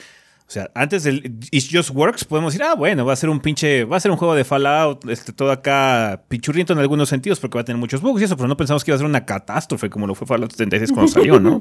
Entonces, a todos les da, pero mitómano, mitómano, yo creo que Molyneux se aplica porque sí, se excedía bastante, pero todos, todos los monigotes que salen ahí a venderte algo te van a mentir en algún punto u otro nada más para tratar de seducirte y que abras la cartera. Sí. Lo que, lo que quieren es que compres su producto. sí. Esa es su gran misión. Sí, sí, sí. Pues el juego, de hecho, en el que estaba pensando que eh, dijiste ahorita que los árboles cre- crecían en tiempo real o iban a crecer en tiempo real, ¿no fue Godus? No sé, no me acuerdo. como Fue uno que de esos. último que hizo. Ajá, y no o pasó. sea, entre Godus y todo ese desmadre también hizo un chingo de mentiras que al final también creo que resultó en demandas y no sé qué tanto desmadre. O sea, sí, Creo sí, que sí, también. estuvo raro. Sí. Pero bueno, pues ese señor ya no está en el ojo público. Ese señor ya no hace juegos. No, ya no. En fin. Eh, ok, siguiendo con Easy Elevit. Dice, gordos, vivir solo está del nabo. Y si conocen a alguien que le gusta, asegúrese de apuntar bien sus datos o ya no hablan con esa persona. No digan, voy al rato, voy al rato, los amo, bye. Mm, Es pesado vivir solo. Pues sí, ¿no? Es pesado vivir solo, Easy Elevit. Sí, eso es verdad. Eso es verdad. O sea, está muy padre tener tu libertad y demás, pero sí, al cabo de un tiempo sí te puede, sí puede Puede jugar con tu eh, cabeza. Sol- soledad puede empezar a jugar con tu cabeza. Entonces, sal con amigos, este, no te quedes mucho tiempo encerrado solo y busca tú a las personas también. O sea, si las personas luego no te buscan por X o Y razón, tú buscas salir con alguien. Sí, Ve o cómo sea, te puedes no puedes depender de las personas porque las personas tienen Sí. sus vidas, sus preocupaciones y sus ocupaciones. Entonces, pues, desafortunadamente, a pesar de que tengas buenos amigos o lo que sea, no necesariamente eres su prioridad número uno o estás entre siquiera la top 10, porque también sus vidas son complicadas. Sí, pues mucha suerte, Levit. Eh, Sertroid nos dice, buen día, embajadores del gordeo. Hace un mes empecé a jugar Xenoblade Chronicles 1 en Switch y vaya que son juegos que te pueden enganchar bastante y eso que antes ya había jugado el excelente Xenoblade X. Mi pregunta es, ¿cuál es su título favorito de entre estos dos? No incluyamos al 2 porque sé que ese no es muy fan. Algún día tendré que darle una checada. Y por cierto, a mi Switch hace poco se le empezaron a teñir las esquinas superior e inferior de la izquierda de un tono amarillento. ¿Saben acá se pueda de ver? No me extiendo más y sigan así de Podría piolas. ser mugre. Podría ser mugre. Podría ser mugre, podría ser efecto también de sol. Eh, si, si lo dejas mucho tiempo en el sol, en el calor, luego el LCD se puede pandear o doblar o separar alguna de las capas y puede ser el- la situación. A mí me gusta más el X. X igual. El uno no es Ah, malo. no, el uno- Siento que están muy a la par, o sea, es así como casi nada. El uno, es- el uno es bueno. eh, el X está un poco, es un juego un poquito más elaborado y siento que tiene mejores recompensas. La historia del 1 es muy by the numbers hasta cierto punto. Pero Mm. está bien o sea, Tiene un está- buen es- twist. es un- De hecho, el uno es- tiene buen un buen twist. twist. Tiene buen twist, pero eh, me gusta más el, el del X. Las recompensas del X. Sí, así es. Bueno, pues ahí está. Siguiendo con Rulon Kowalski, dice: Finalmente, Gordo Momento sacó su especial de 100 compilaciones, edición Gordos and Friends, carreritas transformadas a todo gas. A este ritmo pensé que no sacaría su compilación hasta que ustedes hicieran algo extremadamente loco como bailar hula hula. Este, no, no, pero sí, ahí estuvo su, su estreno. Fue este de- miércoles. Fue este fue este miércoles. ya está disponible. De hecho, banda, chequen la compilación ya número 100 de Gordo Momentos. Así es. Eh, comenta algo que se me hizo curioso: es que a lo largo del tiempo Adrián siempre elegía al maniático sonriente de Crazy Taxi en el juego de Sonic and All Stars. En lo Pete general no y en lo general no acostumbran variar mucho de personajes. No. No, no, no. No, no, no, ¿No? Nos gustan nuestros personajes y ahí nos quedamos. Así es. O sea, en Mario sí, Kart. ¿Para qué explorar si ya juego bien con este personaje? Ah, Ajá. sí, sí, pero es que aparte ustedes no entienden. Cuando grabamos la reseña o grabamos, tenemos que a huevo explorar. Porque tienen que hacer en el video Todos. todos. Entonces ya que le Sí. agarré uno, yo ya jugué, jugaron qué? Voy a jugar con el juego que que me caga. Si ya no estoy haciéndolo para que haya variedad en el gameplay, me vale madres. Voy a jugar con el que mejor me acomode. O sea, en sí. Mario Kart 8 soy Luigi. Soy Luigi ya. Sí, yo soy la niña Sí, Splatoon. Antes solía ser el Shy Guy, pero me acomodé con la niña Splatoon. Sí, pues yo soy Daisy en el Sí. Mario Kart. ¿Quién es Daisy? No, estúpida, estúpida fue Daisy. Daisy, pen- Daisy pendeja. Oye, yo soy Daisy. Pues igual. No se preocupen, ya Daisy ya murió, ya pasó a mejor vida porque no está en Mario Strikers. Oh, no estaba Qué en bueno que se salvó de estar ahí. Sí. Muy bien. Mega Mario X4 dice, banda, los invitamos a vernos en Objetivo Secundario en YouTube. Para nuestros capítulos 93 y 94 hablamos de lo presentado en las últimas conferencias. Todos en el equipo recibimos una noticia que nos emocionó. Persona en PC para mí. John se quitó su peluca y nariz de payaso con el anuncio de Silk Song. Mayo ya está preparado para jugar Resident 4. Mandy gritó porque no gastará ni un peso para jugar Overwatch 2. Además de que hay una referencia a su ship de Mac, eh, Hanzo. Ok, por cierto, ¿vieron lo que hizo Gordo Momentos para su capítulo 100? Se la rifó, cabrón. Sí, estuvo sí, padre. lo vimos justamente bastante ahorita. padre. Muy buena compilación. Gracias a Gordo Momentos. Y pues eh, muy bien en objetivo secundario, pues ahí lo pueden ver a Mega Mario X4 Banda. Así es. Alexis Fuentes nos dice: Test de la semana. ¿Cuántos años pasan en Zelda Ocarina of Time cuando Link empuña la espada maestra? Siete. Ya, pues no. Ya, voy a decir siete. Nefog dice eh, en esta ocasión: Ojalá volviera cuando, eh, jugando con la banda. Me encantaría echar una partida de algún co-op con los gordos, como cuando Overwatch was still a thing. Este es el problema con jugando con la banda, Nefog. No asisten a. ¿Cómo se llama? No hay No quórum. vienen. No vienen. Cuando hacemos las convocatorias y demás, no vienen. Es Mira, muy difícil llenar salas o llenar parties y demás. No, aparte siempre teníamos problemas de conexión porque las pinches conexiones en México varían cabrón. También es O eso. alguien, o alguien está jugando en Chile o en Argentina o algo así, entonces sí, es, es un problema. Entonces, creo que ha funcionado así cuando sea algo muy casual. Saben que estamos jugando algo que permite multiplayer. Ok, aquí lo vamos a ver, ¿no? De hecho, yo cuando juego Final, si alguien se quiere unir a la parte, se puede unir y echamos ruletas y hacemos lo que quieran, ¿no? Y hacemos ese tipo de situaciones. Eh, entonces sí, eh, entiendo por qué sucede. Es porque también nuestra audiencia ya es grande, en el sentido de que pues, son gente de más de 25 años en su mayoría, entonces tienen ocupaciones, banda. Así es, sí. Y lo que menos les importa en la vida es llegar a tiempo a una pinche sesión de Overwatch o lo que sea. Entonces, bien, o sea, si, si sucede y está alguien en el Steam, oh, yo estoy aquí, está tengo padre, el juego, prendo la consola, juego con... Y ya, así, así funciona, vergas. Así va a funcionar de Y así va a ahora funcionar adelante. Sí. pues sí. Ah, muy bien. Siguiendo con em, Tigre Negro, nos dice: Recordando los reviews de ese clásico del cinema de papitas a todo gas, Apocalipsis, mejor que las peleas de hipopótamos, Optimus Prime. Así Sí. es. Sí, así es, él lo dijo. Pregunta conflictiva de la semana. Rafa llenó cubetas con el anuncio de Final Fantasy VII Rebirth. No llené cubetas, pero I'm happy. Es todo. Realmente. Eso es lo que ve Rafa en su cabeza. Pero realmente ese día estaba chillando de emoción. ¡No! ¡Soy tan feliz! ¡Tan feliz! No, no es cierto. La verdad Les, es les que voy a decir la verdad. eh, Rafa ni se ni acordó se que acordó. estaba la ni se presentación. acordaba. Adrián y yo la estábamos viendo y llegó Rafa. ¿Qué están viendo? Lo de Final. ah, lo sí, de cierto. Final, sí es cierto. ya me conecté a verlo y. Ah, mira, ya viene el eh, la segunda parte. Gus, Sí, Rafa ya murió un poquito por dentro después de que Nomura tomó las riendas. bien cabrón. Entonces nada más está feliz. Sí, estoy feliz que vaya a continuar. Es Y que ya. Nomura, o sea, es que no mames. Aparte, como que no lo había interiorizado hasta que pasó en el stream de nuevo.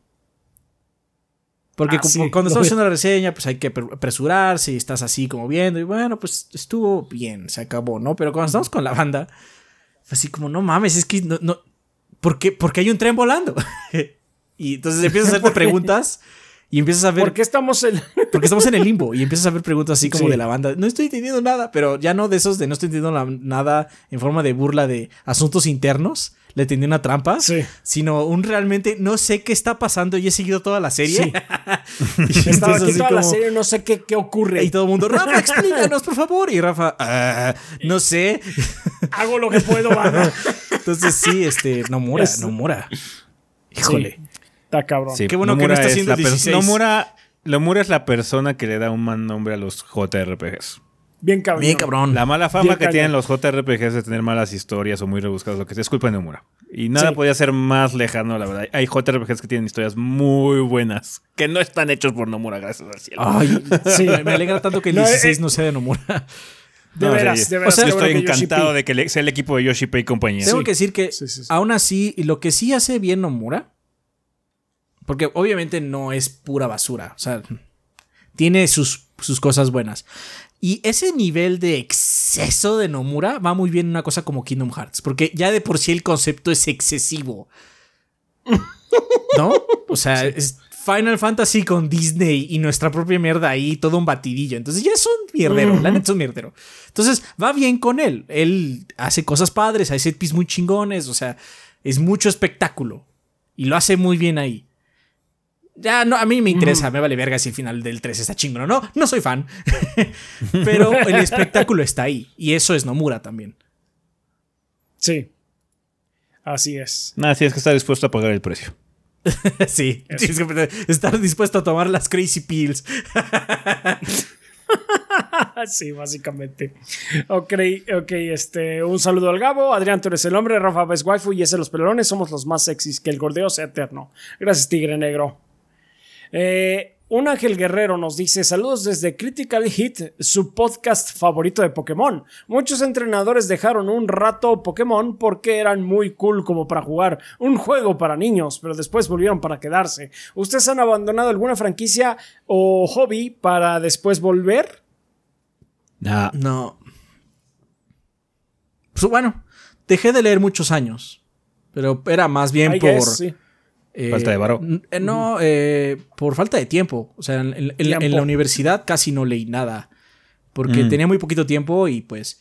La verdad es que arrancar un libro o agarrar un libro así cuando estás cansado es mucho más pesado que prender GTA San Andreas y jugar media hora. la neta. Entonces, Sí. eh, sí, de- leí muy poco en la, en la universidad y de hecho los primeros dos años yo creo que después de salir de la universidad todavía me costó volver como a agarrar el impulso. Pero no porque no quisiera, no porque fuera, es que los libros son para nerds, dude, soy un nerd. este, sino más bien porque pues perdí el hábito, básicamente por las circunstancias. Porque jugar, pues seguí jugando. Ya. Pues sí. O sea, yo no- jugué nada más un Pokémon, así que no fue, no los dejé de jugar porque son juegos para niños, lo dejé hace muchos años, lo dejé en el 2. Eh, No es una franquicia para mí, entonces por eso no voy a continuar invirtiendo mi dinero y mi tiempo en esta cosa. No me gusta. Entonces Así tampoco es. aplica, o sea, aparte muchas franquicias que nosotros nos tocó de niños murieron, ya no había o mutaron mucho, o sea, me gustaba mucho Mega Man, pero mutó mucho Yeah. y lo dejé así como no me interesa y lo dejé, no me interesan otros juegos. Sí. Sí, sí, y sí, bueno, después murió. Mega Man y luego regresó. Sí, porque, o sea, se- luego regresó, el 11 es good y luego Capcom dijo, bueno, ya. Eso es todo. Nada más quería sacar un buen juego de Mega Man para darle en la torre a Mighty Number. Sí, Bien de despecho. Sí, ya. bien de despecho. No, así nada más, sí, fue el Mega Man de despecho nada más. Pues, de decir, este, mira, este está vergas, órale, ya no vamos a sacaros. ¿Por qué no? Porque está vergas. Me vale madres. Igual le van a sacar algo, porque ya ves, los responsables por Ghost and Goblins igual pueden sacar una cosilla más. Ojalá que sí. Con el Unreal, Unreal- con el, El este, RE Engine. RE Engine. Ojalá. Pero ya veremos. Bueno, ahora sí, sigamos con Shadow Ryujin que dice que hay gordos, no puedo decir mucho más que gracias a Atlus por esa persona en Xbox y Steam. Como usuario de Game Pass me entusiasma ver el calendario de los siguientes 12 meses. A darle, perros. Disfruta Game Pre- Pass. sí, disfrútalo. Disfrútalo. Pre- pregunta random de la semana. ¿Han escuchado alguna canción de Destripando la Historia? Y si es así, ¿tienen alguna favorita? No. No. Saludos a ustedes y a toda la banda. He visto algunas, pero no puedo decirte así de, de una favorita. Pero sí, sí he visto algunas de Destripando la Historia. They're, they're very nice, son muy buenas. eh, Bel Cirque dice: ¿Qué tal, gorditos? Pregunta filosófica de la semana. En una visita a sus casas que involucren niños pequeños, ¿qué les daría más miedo? ¿Pañales sucios voladores? ¿Niños con la mitad del cuerpo por fuera de la ventana, segundo piso más alto? ¿Media consola Switch Steam Deck por fuera de la ventana? Que el gordeo sea eterno. Yo creo que la ve, porque Los ahí niños, sí. es, sí, es- Los niños que se lastimen. O sea, una ¿Qué? consola, un Switch, este, no hay ningún problema, se puede reponer ese tipo de situaciones. Y Pues, mis es- colecciones de juegos están aseguradas, así que no pueden tocar nada. Así es, caca en, caca en la pared o algo así, se limpia. Ajá. Un niño que se caiga del segundo piso. Sí. se Te lo cobran como matar. nuevo. No mames, qué Te terror que un niño como- se caiga, sí. No, sí, de hecho, Entonces, cuando ha venido mi sobrino, lo que más me preocupa es que no se lastime él. Sí. Y, y como ya sé que va a venir, pues hay cosas que guardo. Sí, no, es muy fácil. Viene alguien, un niño hacia la casa, cerrado con llave. Gracias. sí. Aquí no se puede entrar, lo siento. Pero no, sí, sí, del niño. Sí, Que sí, por porque aparte los seguridad niños, pues no miden. Y- No. Kids are stupid. Entonces sí, este, sí hay que tenerlos, hay que estarlos cuidando. Y, o sea, Newsflash. Notición, manda. Los niños este, se ensucian y por lo mismo te ensucian a ti también. Es, es un hecho de la vida. Sí, Eso es, es, todo. algo con lo que tendremos que vivir. Son eternos vectores de gérmenes y enfermedades. Así son. Entonces, este, pues sí, o sea, si, si- o sea, si voy a cuidar a un niño, sé que voy a ensuciar, ni modo. Ni modo, eso pasa. Muy bien. Aaron Torres dice: No sé si aquí se escriba el mensaje, pero aquí voy. Hola, gordos y bandas. Soy un diseñador gráfico que intenta iniciar eh, su carrera como freelance. Puedo hacer logotipos, portadas de videos, ilustraciones para camisetas u otras cosas. Eh, flyers, carteles y todo lo que Supongo tenga que ver con flyers. visual. Que es Flyers, flyers. ah, flyers, sí, flyers, sí. Y todo lo que tenga que ver con visuales en 2D, los invito a que me sigan en mis redes sociales. En Facebook como Creativi Más es C-R-E-A-T-I-V-I, eh, símbolo de más, con el signo de más al final. Y en Twitter como arroba creativimas, arroba C-R-E-A-T-I-V-I-M-A-S, así, así como se escribe. Trabajo de lunes a jueves y los precios los podemos acordar por mensajes. Esta promoción desvergonzada va dirigida tanto a la banda como a los mismos gordos, a quienes ya les envié correo con portafolio. ¿Se cuidan, Gracias? Aaron, sí. Gracias, sí. Y espero contar con su contacto. Gracias, Aaron. Si algún día se nos ocurre algo que puedas ayudarnos, con gusto te contactamos. Claro que sí, con gusto te vamos a contactar. Eh, espero Perdón, contar con ¿podemos su contacto. Sí. Kralex dice: Saludos gorditos aquí apoyando este mes. Lamentablemente tendré que salirme de Patreon este mes, pero más adelante regresaré. Les agradezco de seguir dándonos contenido de buena calidad y todas las risas en los directos. Se les quiere gordos y seguiré apoyando de otras formas por lo mientras. Saludos. Kralex, muchas te gracias. por Muchas nada, Kralex, has estado mucho tiempo Muchas con gracias nosotros. por todo tu ayuda. Sí, claro que sí. Muchísimas gracias por todo tu apoyo. Y pues tú concéntrate en ti. Ya lo saben, banda, que primero están ustedes y luego, este, pues todo lo- to- todos sus pendientes. Entonces, ocúpense de todo ello. Nosotros somos nada más un afterthought, por así decirlo. Venimos hasta después.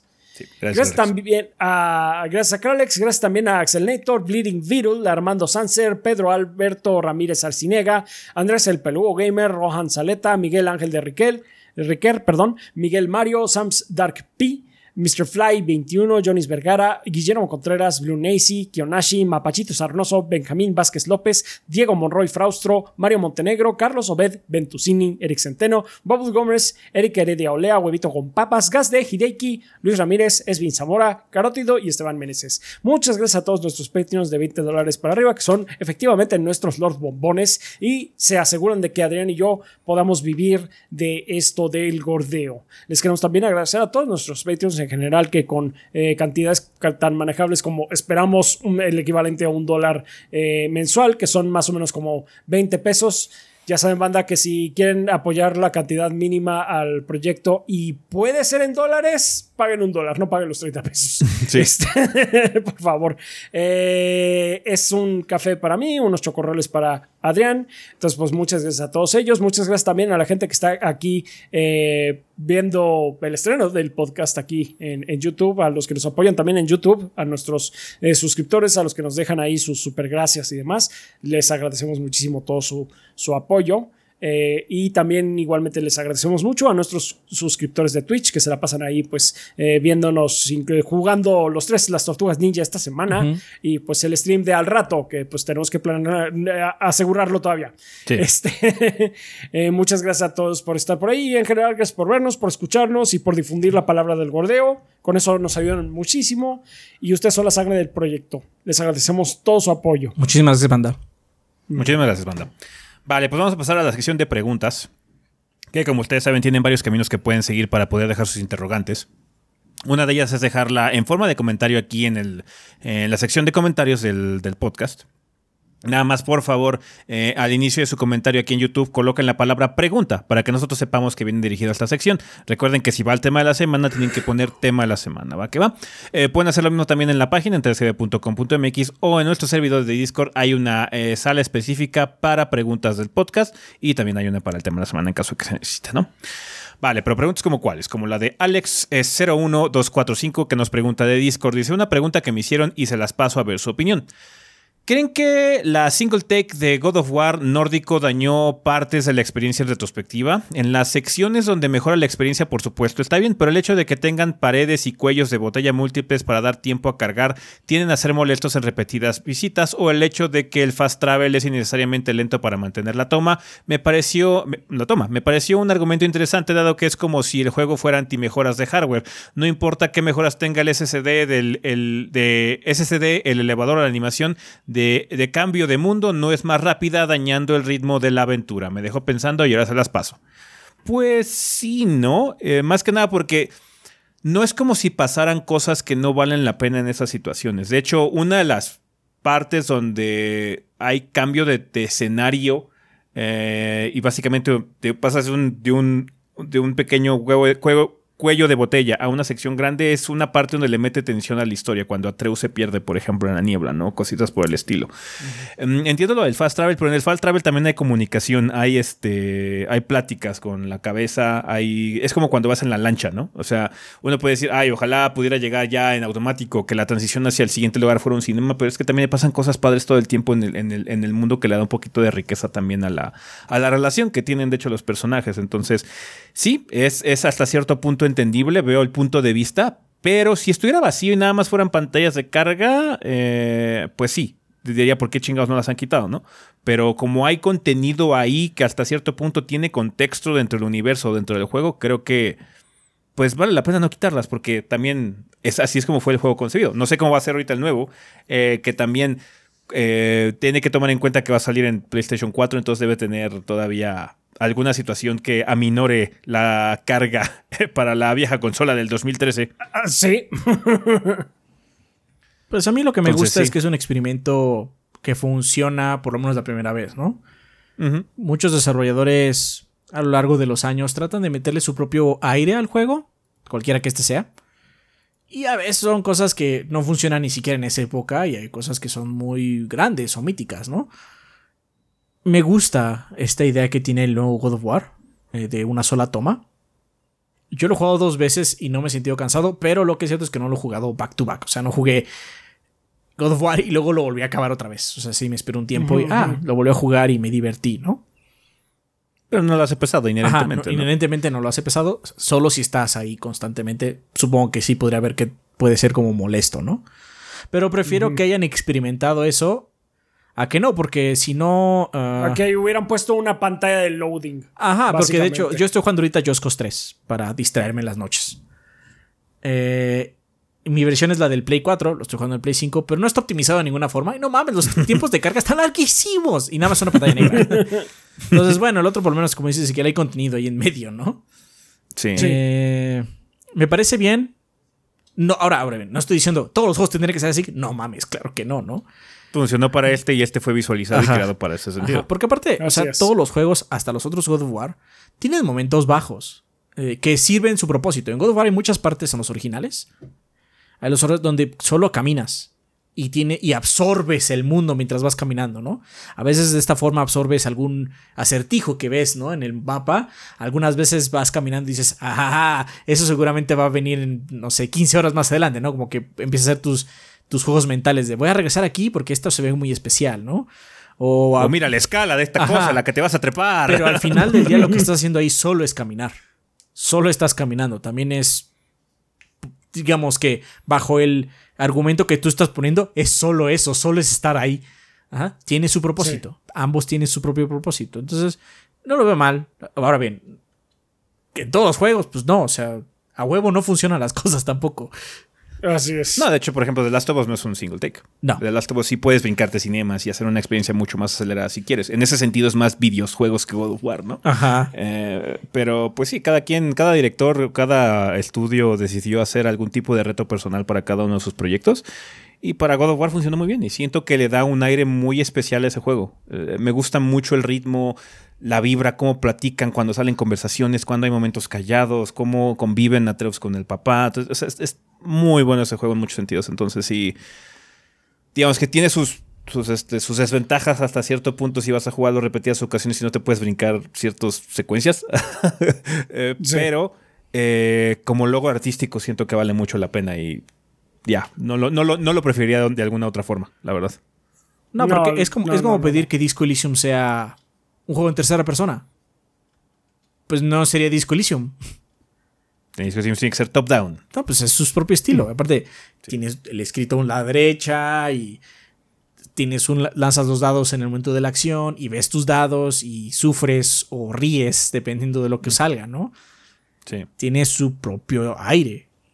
Eh, Pues es lo mismo, o sea, este también tiene su propio... A veces no funciona, o sea, y si no funciona para ti o para el amigo con el que estás hablando, también está bien, ¿eh? O sea, si no te gustó, pues no te gustó y ya, no, no hay nada de malo en ello.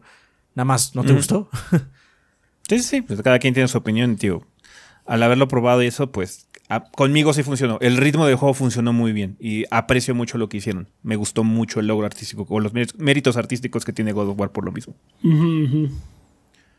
Sí, sí. Muchas gracias, muchas gracias por la pregunta, Alex. Nos escribe también Garden Sin de Discord que dice: Buenas gorritos, acá les dejo dos preguntas sobre el género de peleas y una que está relacionada con la primera. Uno, ¿los arcade sticks te dan ventaja en gameplay al lado de un mando? ¿Afecta que mi mando ya tenga cuatro años? Tengo un mando oficial de PlayStation 4, el cual nunca he golpeado o tirado contra la pared, ventana. No presiono todos los botones a lo salvaje. No hay ningún tipo de diferencia entre control y stick. Depende mucho a lo que tú te acomodes. Hay solo una controversia con las hitboxes, que son sticks que solo tienen botones. Porque puede ser Pero adelante ¿por y atrás al mismo tiempo, ¿no? Puedes hacer adelante y atrás al mismo tiempo. Cosa que no se puede hacer ni en un control. Ni en un stick. ni- bueno, en un control normal, ni en un stick. Hay Porque controles que modean controles- para hacer adelante y atrás al mismo tiempo. Entonces puede ser alguna desventaja o ventaja en ese sentido. Pero stick y control no debería presentar ningún tipo de desventaja para ti si ya estás acostumbrado a control.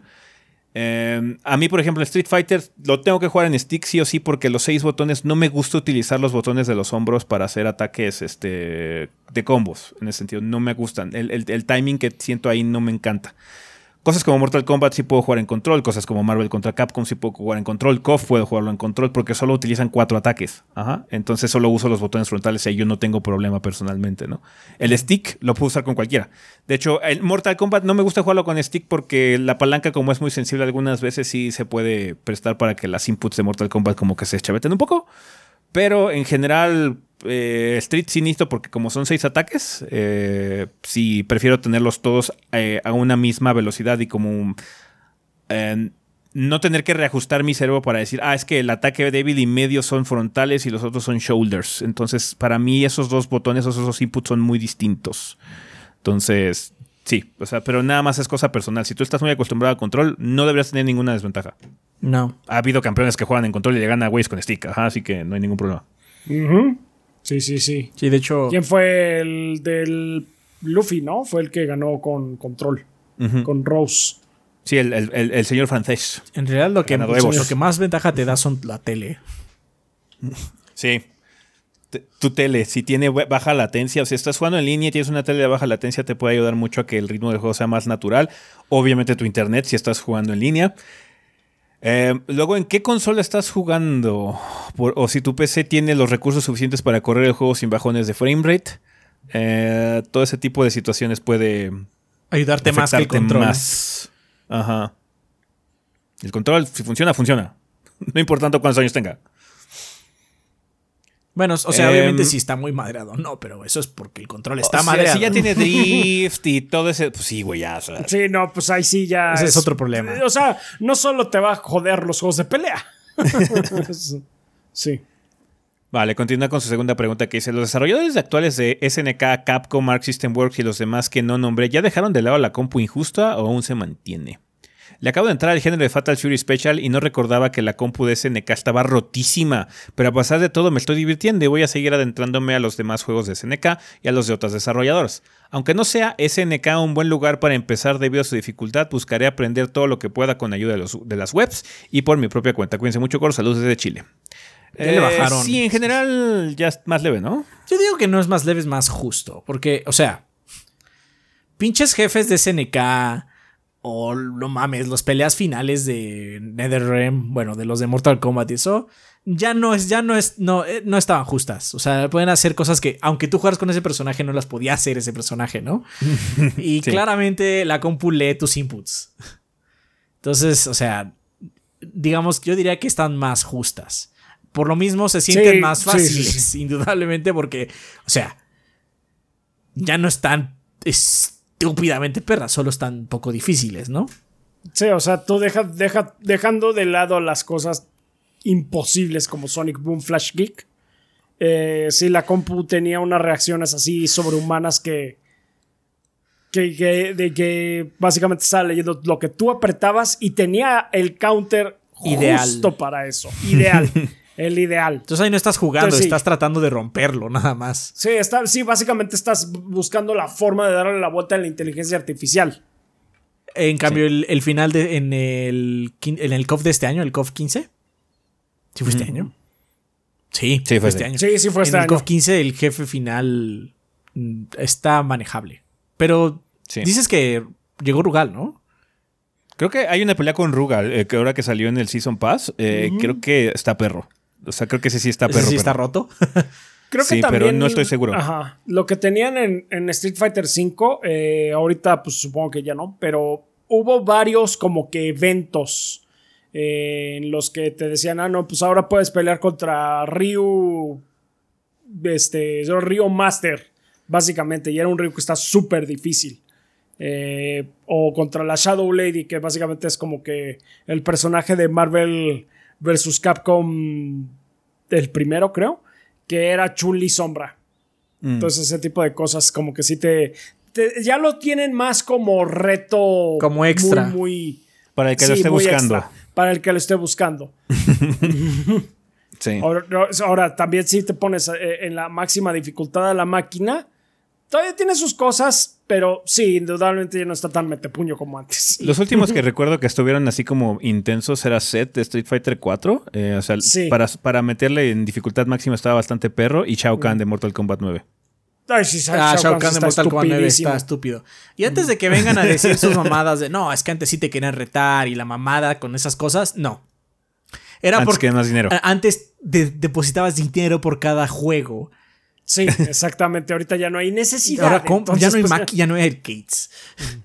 El único que de esos juegos que no salió en arcade, porque hasta Street Fighter sa- salió en arcade al 4. El único que creo que no salió en arcade fue el Mortal Kombat, este, el reboot.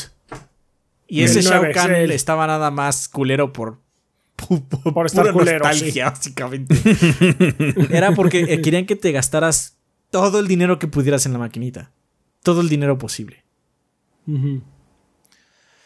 Vale. Pues ya lo tienes, Garden. Muchas gracias por las preguntas. Nos sigue también Kratos29 de Discord que dice: Buenas gordos, es la primera vez que comento algo así. Ustedes, vengo escuchando muchos de sus podcasts en ningún orden en particular desde hace ya un rato y supongo que ya se ha comentado o se ha pasado, pero ¿por qué no tocan tanto el tema de las portátiles? Sé que hablan de la Switch y prácticamente es la única portátil de hoy en día. Yo soy un Angel Soccer, la verdad, y aunque casi no sea tan gamer como antes, se me hacen más prácticas de utilizar y se acomodan más a mis tiempos de juego. Y eso que les, lo, las juego mayor, mayoritariamente en mi casa. No sé por qué, pero me resulta más cómodo utilizarlas más que encender el PlayStation 4 y esperar a que mi juego cargue, a pesar de que está, esté supuest, suspendida la partida en turno. Sé que no habrá mucho contenido de actualidad, pero ya se han tocado varios temas retro y creo que no salen a reducir tanto por aquí. Actualmente estoy jugando Miles Edgeworth e Investigations en mi nuevo DS y recientemente terminé Pokémon Soul, Silver. También he usado mi Retroid Pocket 2 para acabarme algunos juegos como Mario Bros. 1 y 2 de NES o DuckTales o Donkey Kong Country y algunos otros títulos old school más que no me tocó jugar en su tiempo. Siento que tienen mucho potencial y actualmente son muy cotizadas en el mercado, tanto consolas oficiales como no oficiales.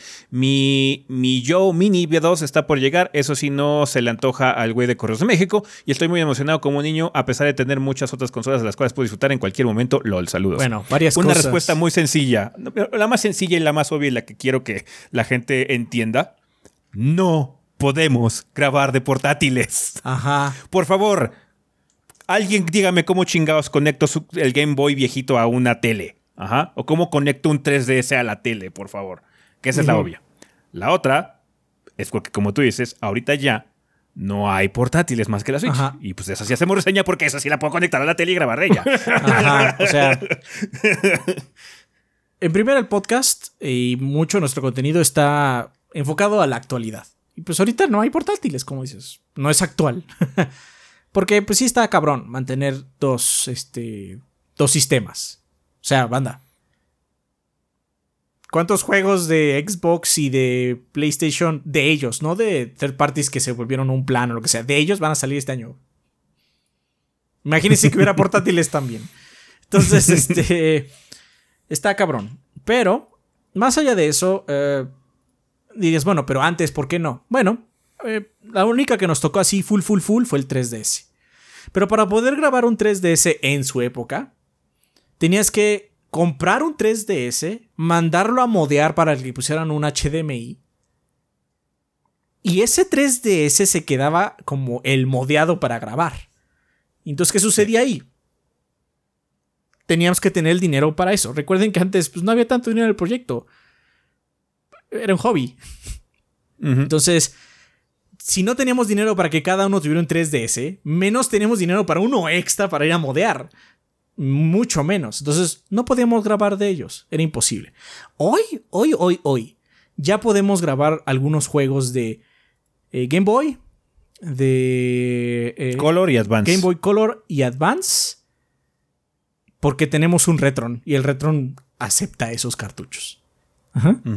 Pero pues, o sea, serían retrogordeo muy de vez en cuando. Y ya. No podemos grabar de un DS ni de un 3DS. Todavía. Porque aparte, el señor que mudeaba los 3DS ya no modea. Cabe aclarar. No, ya, ya, se ya no retiró. es negocio porque ya es una, es una, es una, este, es una consola Ajá, muerta en ese es- no sentido. O sea. Si hay, si hay entusiastas y todo lo que quieras, y está muy padre. Qué bueno que te gusten mucho las portátiles y disfrútalas. Está muy guay. Pero la gran mayoría del público ya se movió y está jugando en Switch. Ah, entonces si no, Entonces- ya no es un negocio rentable. En su momento fue porque pues no había varo, era caro. De hecho, todavía es caro mandar a modear una, Sí. un- un- una consola para que puedas grabar de ella, ¿no? Las cosas viejitas como el Game Boy y el Game Boy Color y el, este, y el Game Boy Advance, pues ahora nosotros tenemos la capacidad, pero eso es relativamente nuevo para nosotros. Y fue algo extra que venía en nuestro Retron. Sí. Eh, entonces, pero son ya, o sea, nadie está muriéndose por una reseña de Mario Land 2. ¿Estaría divertido hacerla? Seguro estaría divertido hacerla, no lo voy a negar, pero, o sea, tampoco es que la gente se esté tronando los dedos por ella. O sea, las cosas que hemos hablado es que a mí me gustaría, por ejemplo, jugar Shin Megami Tensei eh, 4 en stream, ¿no? O algo así para poder sacarlo 3DS, pero, eh, o sea, no justifica eso el gasto que implicaría hacer algo ahorita tan especializado. Igual en el futuro, con Retro o alguna otra consola de esa Retro, porque también desconozco mucho porque no he investigado, porque el Switch es muy cómodo. Sí, el Switch es, muy, cómodo, muy, muy cómodo. Ajá, entonces eh, no he investigado eh, ninguna otra situación. Igual ya hay forma de jugar un juego eh, de DS y de 3DS y poder grabarlo fácilmente en la. En la con una capturadora normal de HDMI. La última vez que chequé, que fue hace como 9, 10 meses, todavía seguía con las soluciones tradicionales de que, ah, bueno, es que si quieres poder tener esto, tienes que tener un 3DS modificado y existe, existe esta cajita, o si no, tú tienes que abrir tu 3DS y modificarlo aquí, tienes que soldar, bla, bla, bla, todo este tipo de cosas. Podría ya ser una situación muy diferente el día de hoy, no he averiguado mucho, pero sí, o sea, no es como realmente o sea, tú jugaste, por ejemplo, Mario 1 y 2 de NES. Puedo jugar Mario 1 y 2 de NES en el Switch, en el Switch ahorita. Sí. no, sí. en una portátil, hecho, en el Switch es portátil.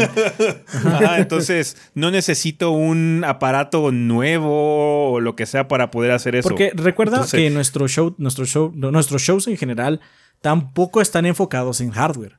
Tenemos algunas reseñas de hardware. Sí, las sí existen. No estoy diciendo que son este, inexistentes porque hay. Pero la gran mayoría de nuestro contenido está enfocado en juegos. Juegos, juegos, de donde sea, como sea, pero juegos. Entonces, pues, lamentablemente, pues tampoco vamos a hacer como reseña de, eh, eh, ¿cómo se llama? Máquinas de emulación portátiles de juegos de NES. Ponte tú, como estás mencionando con tu Millo Mini versión 2. Así como, pues no, voy a jugar Mario, lo tengo ahí, tengo el NES. porque bueno, a nosotros, es muy padre. A nosotros tampoco nos desagrada aprender las consolas, cabe aclarar, porque bueno, tú dices que te parece pesado, que no te gusta tanto, pero yo soy todo lo contrario. A mí no me molesta aprender la consola y prender la tele.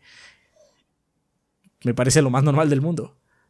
Sí, sí, sí, o sea, que está muy bien, está muy padre. Ese, ese mercado en el que tú estás metido es como muy de entusiasta y está padre, disfrútalo, pero desafortunadamente como que no cuaja con nuestro estilo realmente. Mm. Hubiera estado muy chingón haber invertido y quizás hacer, haber reseñado cosas más de 3DS, pero creo que alguien que sí lo hizo fue Arturo y creo que no le sacó tanto jugo como sí. esperaba. Sí, es que sí era caro, en su momento era muy caro. Sí, sí. Y aparte, o sea, tendremos que haber enviado el 3DS a, creo que Australia, no me acuerdo bien dónde está el... Era Australia. Y así como, bueno, pues que lo envíe y que lo, y que lo modee y que lo Porque no era como ahora, que, bueno, podrías modearlo tú si compras el Arduino. Estamos hablando de hace más años, man. Sí, no. Eso o, eh, ir a Japón porque había una empresa que lo hacía. Ah, sí. Básicamente planearon una como vacación a Japón de una semana, básicamente. Pero pues, y o sea, viajar ahí. Si no tenemos dinero para un 3DS extra, menos teníamos dinero para unas vacaciones a Japón. Para ir a unas vacaciones en Japón, sí. Entonces, sí, ya, ya se ha vuelto muy entusiasta. Digo, qué padre. O sea, ese, ese mercado entusiasta es muy padre y se siente que hay, como tú dices, mucho interés, pero en el gran esquema de las cosas no es tanto interés como simplemente tener un Switch. Ahorita el Steam Deck o algo así, ¿no? Por el estilo. Está muy padre, disfruta lo que padre que tengas esas consolas y que te emocionen tanto. Se ve que las disfrutas un chingo. Pero sí, no, como que no coja tanto con nosotros. Nosotros preferimos nada más el juego. No me importa que sea. Eh, en, en, en ese tipo de experiencias así como tan particulares. Yo estoy muy contento con el Switch. No necesito nada más, la verdad. Es que aparte, ni las uso afuera. No. No. no aquí. No, no aquí. Yo no voy a sacar mi Switch en el PC o en el metro. Pero bueno, gracias Gatos29 por el, la pregunta. Finalmente nos escribe Shio Gorath de YouTube que dice, buenos días gordos, aquí mi cuestión, he visto que constantemente se debate que los gráficos importan o no, tema que personalmente a mí ya me tiene harto porque es obvio que sí importan, no es lo más importante obviamente, pero sí es bueno que tu juego se vea bonito. O sea, gráficos no necesariamente tiene que decir fotorrealista, pero con que tenga buen diseño de arte es más que suficiente, ¿no? Eso. Esto me lleva a preguntarles a ustedes, discusión o debate que ya los tenga cansados relacionado con videojuegos, obviamente. Mm. Saludos y que el gordo es eterno. Pues varias, ¿no? O sea, hay varias que así como... Pues me tiene ya súper hasta el huevo la guerra entre consolas. Ya estoy muy grande para eso. Me tiene súper aburrido. Es que estás mejor que... I don't care. ¿Dónde voy a poder jugar esto? Aquí, bien. Voy a jugarlo ahí. Sí. Sé que, sé que la gente es muy fan y que le gusta mucho, así como, no, es que yo soy muy fan de Xbox, soy muy fan de PlayStation, soy muy fan de Nintendo, todo lo que quieran. Me caga que digas algo bueno en algún lado. Ah, me llama mucho la atención esto y siempre es algún animal a decirte algo así. Pues en PlayStation o en Xbox va a estar mejor o lo que sea, así como, te vale verga, no te estoy preguntando, nadie te preguntó a ti, solamente dije, esto me llama mucho la atención. Ay, Me- ahorita esto- me acordé respecto a eso de este. de lo de, la, de Kojima en el este. En el stream de Xbox. Ajá. Que salieron a llamarlo que es un traidor. Ah, sí, bola de, porque bola de como se- inútiles. Como que un Ay, traidor. No, no aparte, me conmemoro no de teflón, cabrón, porque, o sea, el güey sale en conferencias de Microsoft desde hace un chingo de tiempo. Sí, es que es un traidor. Ay, tu mamá es la traidora. Sí. Sí, eso es una- ese tipo de pendejadas ya me tiene harto, porque ya estoy muy grande. Entonces ya, Sí, ya me aburre. ¿Qué importa? Bueno, No, también me caga, la- me caga la gente de que sale algo y así, que, ah, bueno, voy a comprar el juego. Pero si yo lo puedo jugar gratis en Game Pass. Ah, chingón. Qué bueno que tú lo puedes disfrutar en Game Pass. A huevo, disfrútalo. Yo lo voy a comprar. Me vale verga lo que tú hagas. Yo lo quiero comprar aquí. Ajá. Gracias. no, no, aunque, o- aunque lo compres en Xbox. Dice, ¿por qué lo compras si está en Game Pass? Pues porque lo quiero comprar. Déjame en paz. Quiero que sea mío, no quiero rentarlo, güey. Quiero tener una copia, quiero tener mi copia, no Sí. quiero andar rentándolo. Ajá, déjame en paz. Eso, eso me tiene muy sí. aburrido. Eso creo que es lo que más me tiene aburrido. Hay otros temas que van y vienen, pero es híjole. ¿Cómo me tiene hasta el huevo? Porque no, o sea, baja de intensidad, pero nunca se va por completo. Sí. Ah, bueno, eso y, me preguntan, y me preguntan por qué juego en inglés. Esta me tiene hasta la madre. ¿Qué te importa? Sí, me, me gusta más, déjame en paz. Me caga también que nos pregunten en inglés. Ajá. Me caga, así como, te vale verga. Si tú lo quieres jugar en español, juega en español. O sea, no nosotros importa lo que tú hacemos el esfuerzo para decirles, viene en español, no, no viene en español, porque a mí me vale verga, me vale verga, pero lo hacemos para ustedes, porque nos pidieron, y está bien. Es parte de nuestro No. trabajo y aprecio. Confesión, banda. Siempre se nos olvida checar. ¿Sabes cuándo checamos cuando si está en guion. español o no? Hasta cuando estamos haciendo el guion. Cuando estamos haciendo el guion, oye, se te olvidó decir chingue su Madre. madre. Déjame lo, déjame lo prendo, Déjamelo déjame prendo, deja prendo el juego. Ahorita estoy haciendo la grabación de High Isle. Y porque salió la, la, la- la- ¿cómo se llama? La, la, la traducción. El- la traducción. Ahorita estoy grabando en español para que todo el video se vea en español porque es un gran paso. O sea, ocho años sin No, traducción. Entonces, eso es como una, una decisión muy consciente. No, sí, la neta, it's kind of a big deal. Sí, o sea, eso está muy chido. La traducción sí está. Pero realmente, sí, generalmente me vale verga. ¿Por qué? Porque yo vengo de una época donde ah, no había traducciones, entonces me acostumbré a no jugar con ellas y ve, las traducciones estaban tan de la verga que mejor no jugaba con ellas. Entonces, estoy viejo, Véase, ni modo. favor, así no- me tocó, así crecí. Ajá. Véanse, por favor, nuestros episodios de Gordos Juegan de. ¿Cómo se llama este? El del. El arte del boomerang. Todo, El todos los de escena y todas las con el traducciones. boomerang. El Fu-Un. El Fu-Un. El Fu-Un. Pendejo, no me acuerdo qué hay de traducción. Estaba malísima. Entonces, Pero sí. me choca la gente. Es que, ¿por qué les importa? O sea, ¿por- ¿Por qué así soy yo? Déjame en paz. No te estoy diciendo que esto estés mal. Nada más déjame jugar a mí como me siento más cómodo. Aparte, otra ventaja, cabe aclarar, que para jugarlo en inglés, que no le decimos porque no lo van a entender, es porque muchas veces cuando el juego nos llega antes, no está en español. Tienes que jugarlo en inglés. Si lo pones en español, el juego no se instala. o la guía que te envían, porque luego te mandan guías así como. La regionalización va a estar disponible en el Ajá, parche el día parche uno. día uno. Ah, bueno, ni modo, no la puedo ver. ¿no? o te dicen, por favor, no llegues hasta este punto en la historia, ¿no? No llegues hasta el capítulo que se llama, no sé, Los cachetes del abuelo. Pero, pero viene en inglés el nombre, entonces si pongo en español el juego y me paso de ese capítulo y lo grabo y se los muestro a ustedes, es un pedote. Entonces tengo Sí, que estar pendiente de no pedote, grabar sí. más allá de los cachetes del abuelo. Pues lo tengo que jugar en inglés. Eso me tiene hasta el pito también. He estado ya tentado a no ponerlo en español, pero obviamente ya pongo la cabeza fría y dice, no, porque en realidad la banda lo que necesita saber es si puede jugarlo o no. Cities Sleeper, que lo acabo de reseñar, tiene una historia verguísimas. Verguísimas. Es una de las mejores historias del 2022. El gameplay no está tan bueno, pero la historia está verguísimas. Solo está en inglés. Solo está en inglés.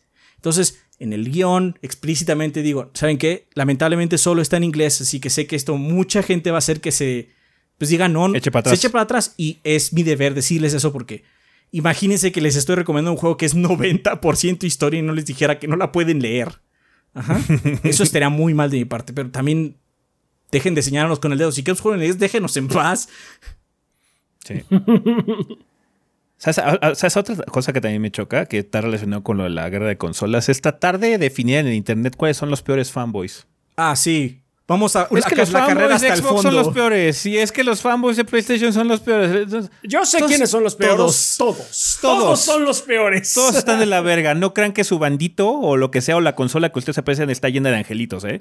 Of Quizás ustedes no en los todos vean porque lados. están ahí en medio, pero están por todos Sí, no, lados. sí. Fans de Persona, they're the worst. Oh, Fans sí. de Dark Souls, they're Oh, the yes. worst. Fans de Xbox, they're the worst. Fans de Nintendo, they're the worst. Fans de PlayStation, they're the worst. Son, todos son terribles Sí. y a nosotros nos llegan por Todos son todas porque terribles, pasa sí. lo que dices que si tú dices algo que te guste, ¿cómo? ¿Pero por qué dijiste? Porque me encantan las galletas, pero ¿por qué odias a los waffles? ¡Qué chingados! Déjame. Eso a mí me tiene muy cansado, me tiene muy muy cansado. Porque pues o sea, yo casi no pongo opiniones en, en Twitter porque me da hueva. Sí. Simplemente No, yo lo que hice es que yo lo que hago es que ya ignoro a toda la gente los, los replies así, a menos de que sea una pregunta. Así como, ah, bueno, están preguntando, entonces contesto. Si dicen algo así como, no, bla, bla, bla, venga".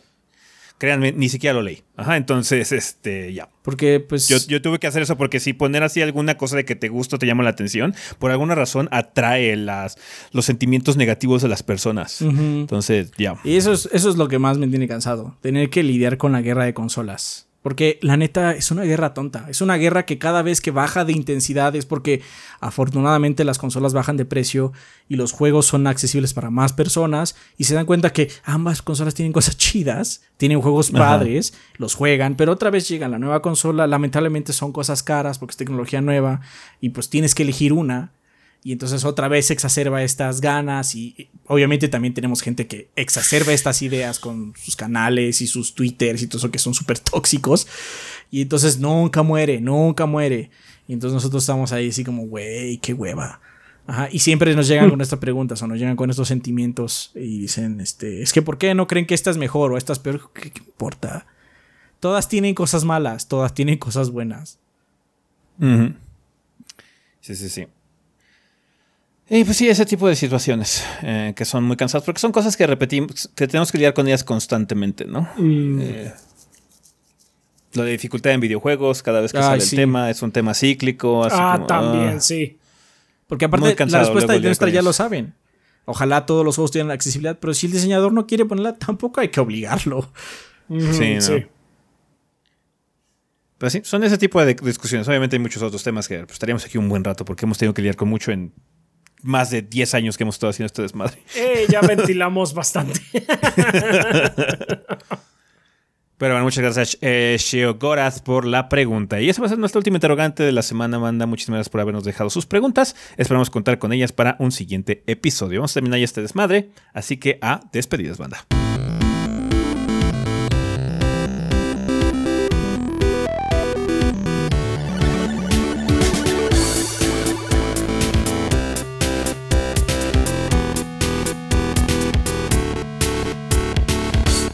Ok, banda, pues ya estamos aquí en la parte final final de este episodio. Tenemos regalos que nos mandó la banda Adrián.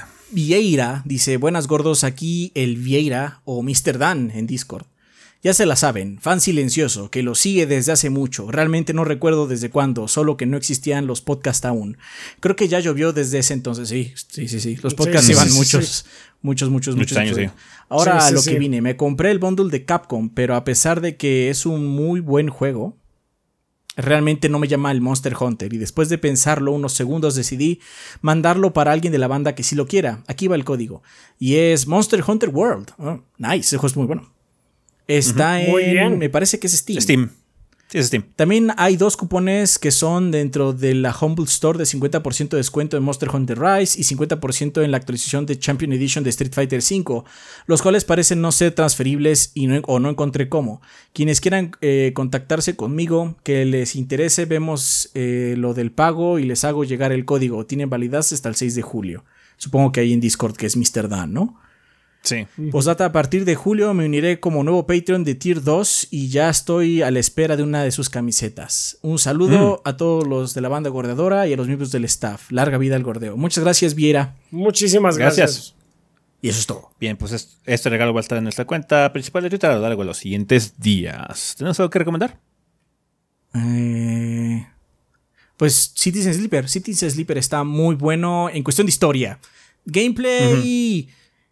Es como dos o tres pasos atrás del gameplay de Disco Elysium, lo cual está cabrón. o sea, sí, este tiene muy poquito gameplay. La historia está muy buena, muy, muy buena. Lamentablemente no viene en español. Tienes que saber inglés.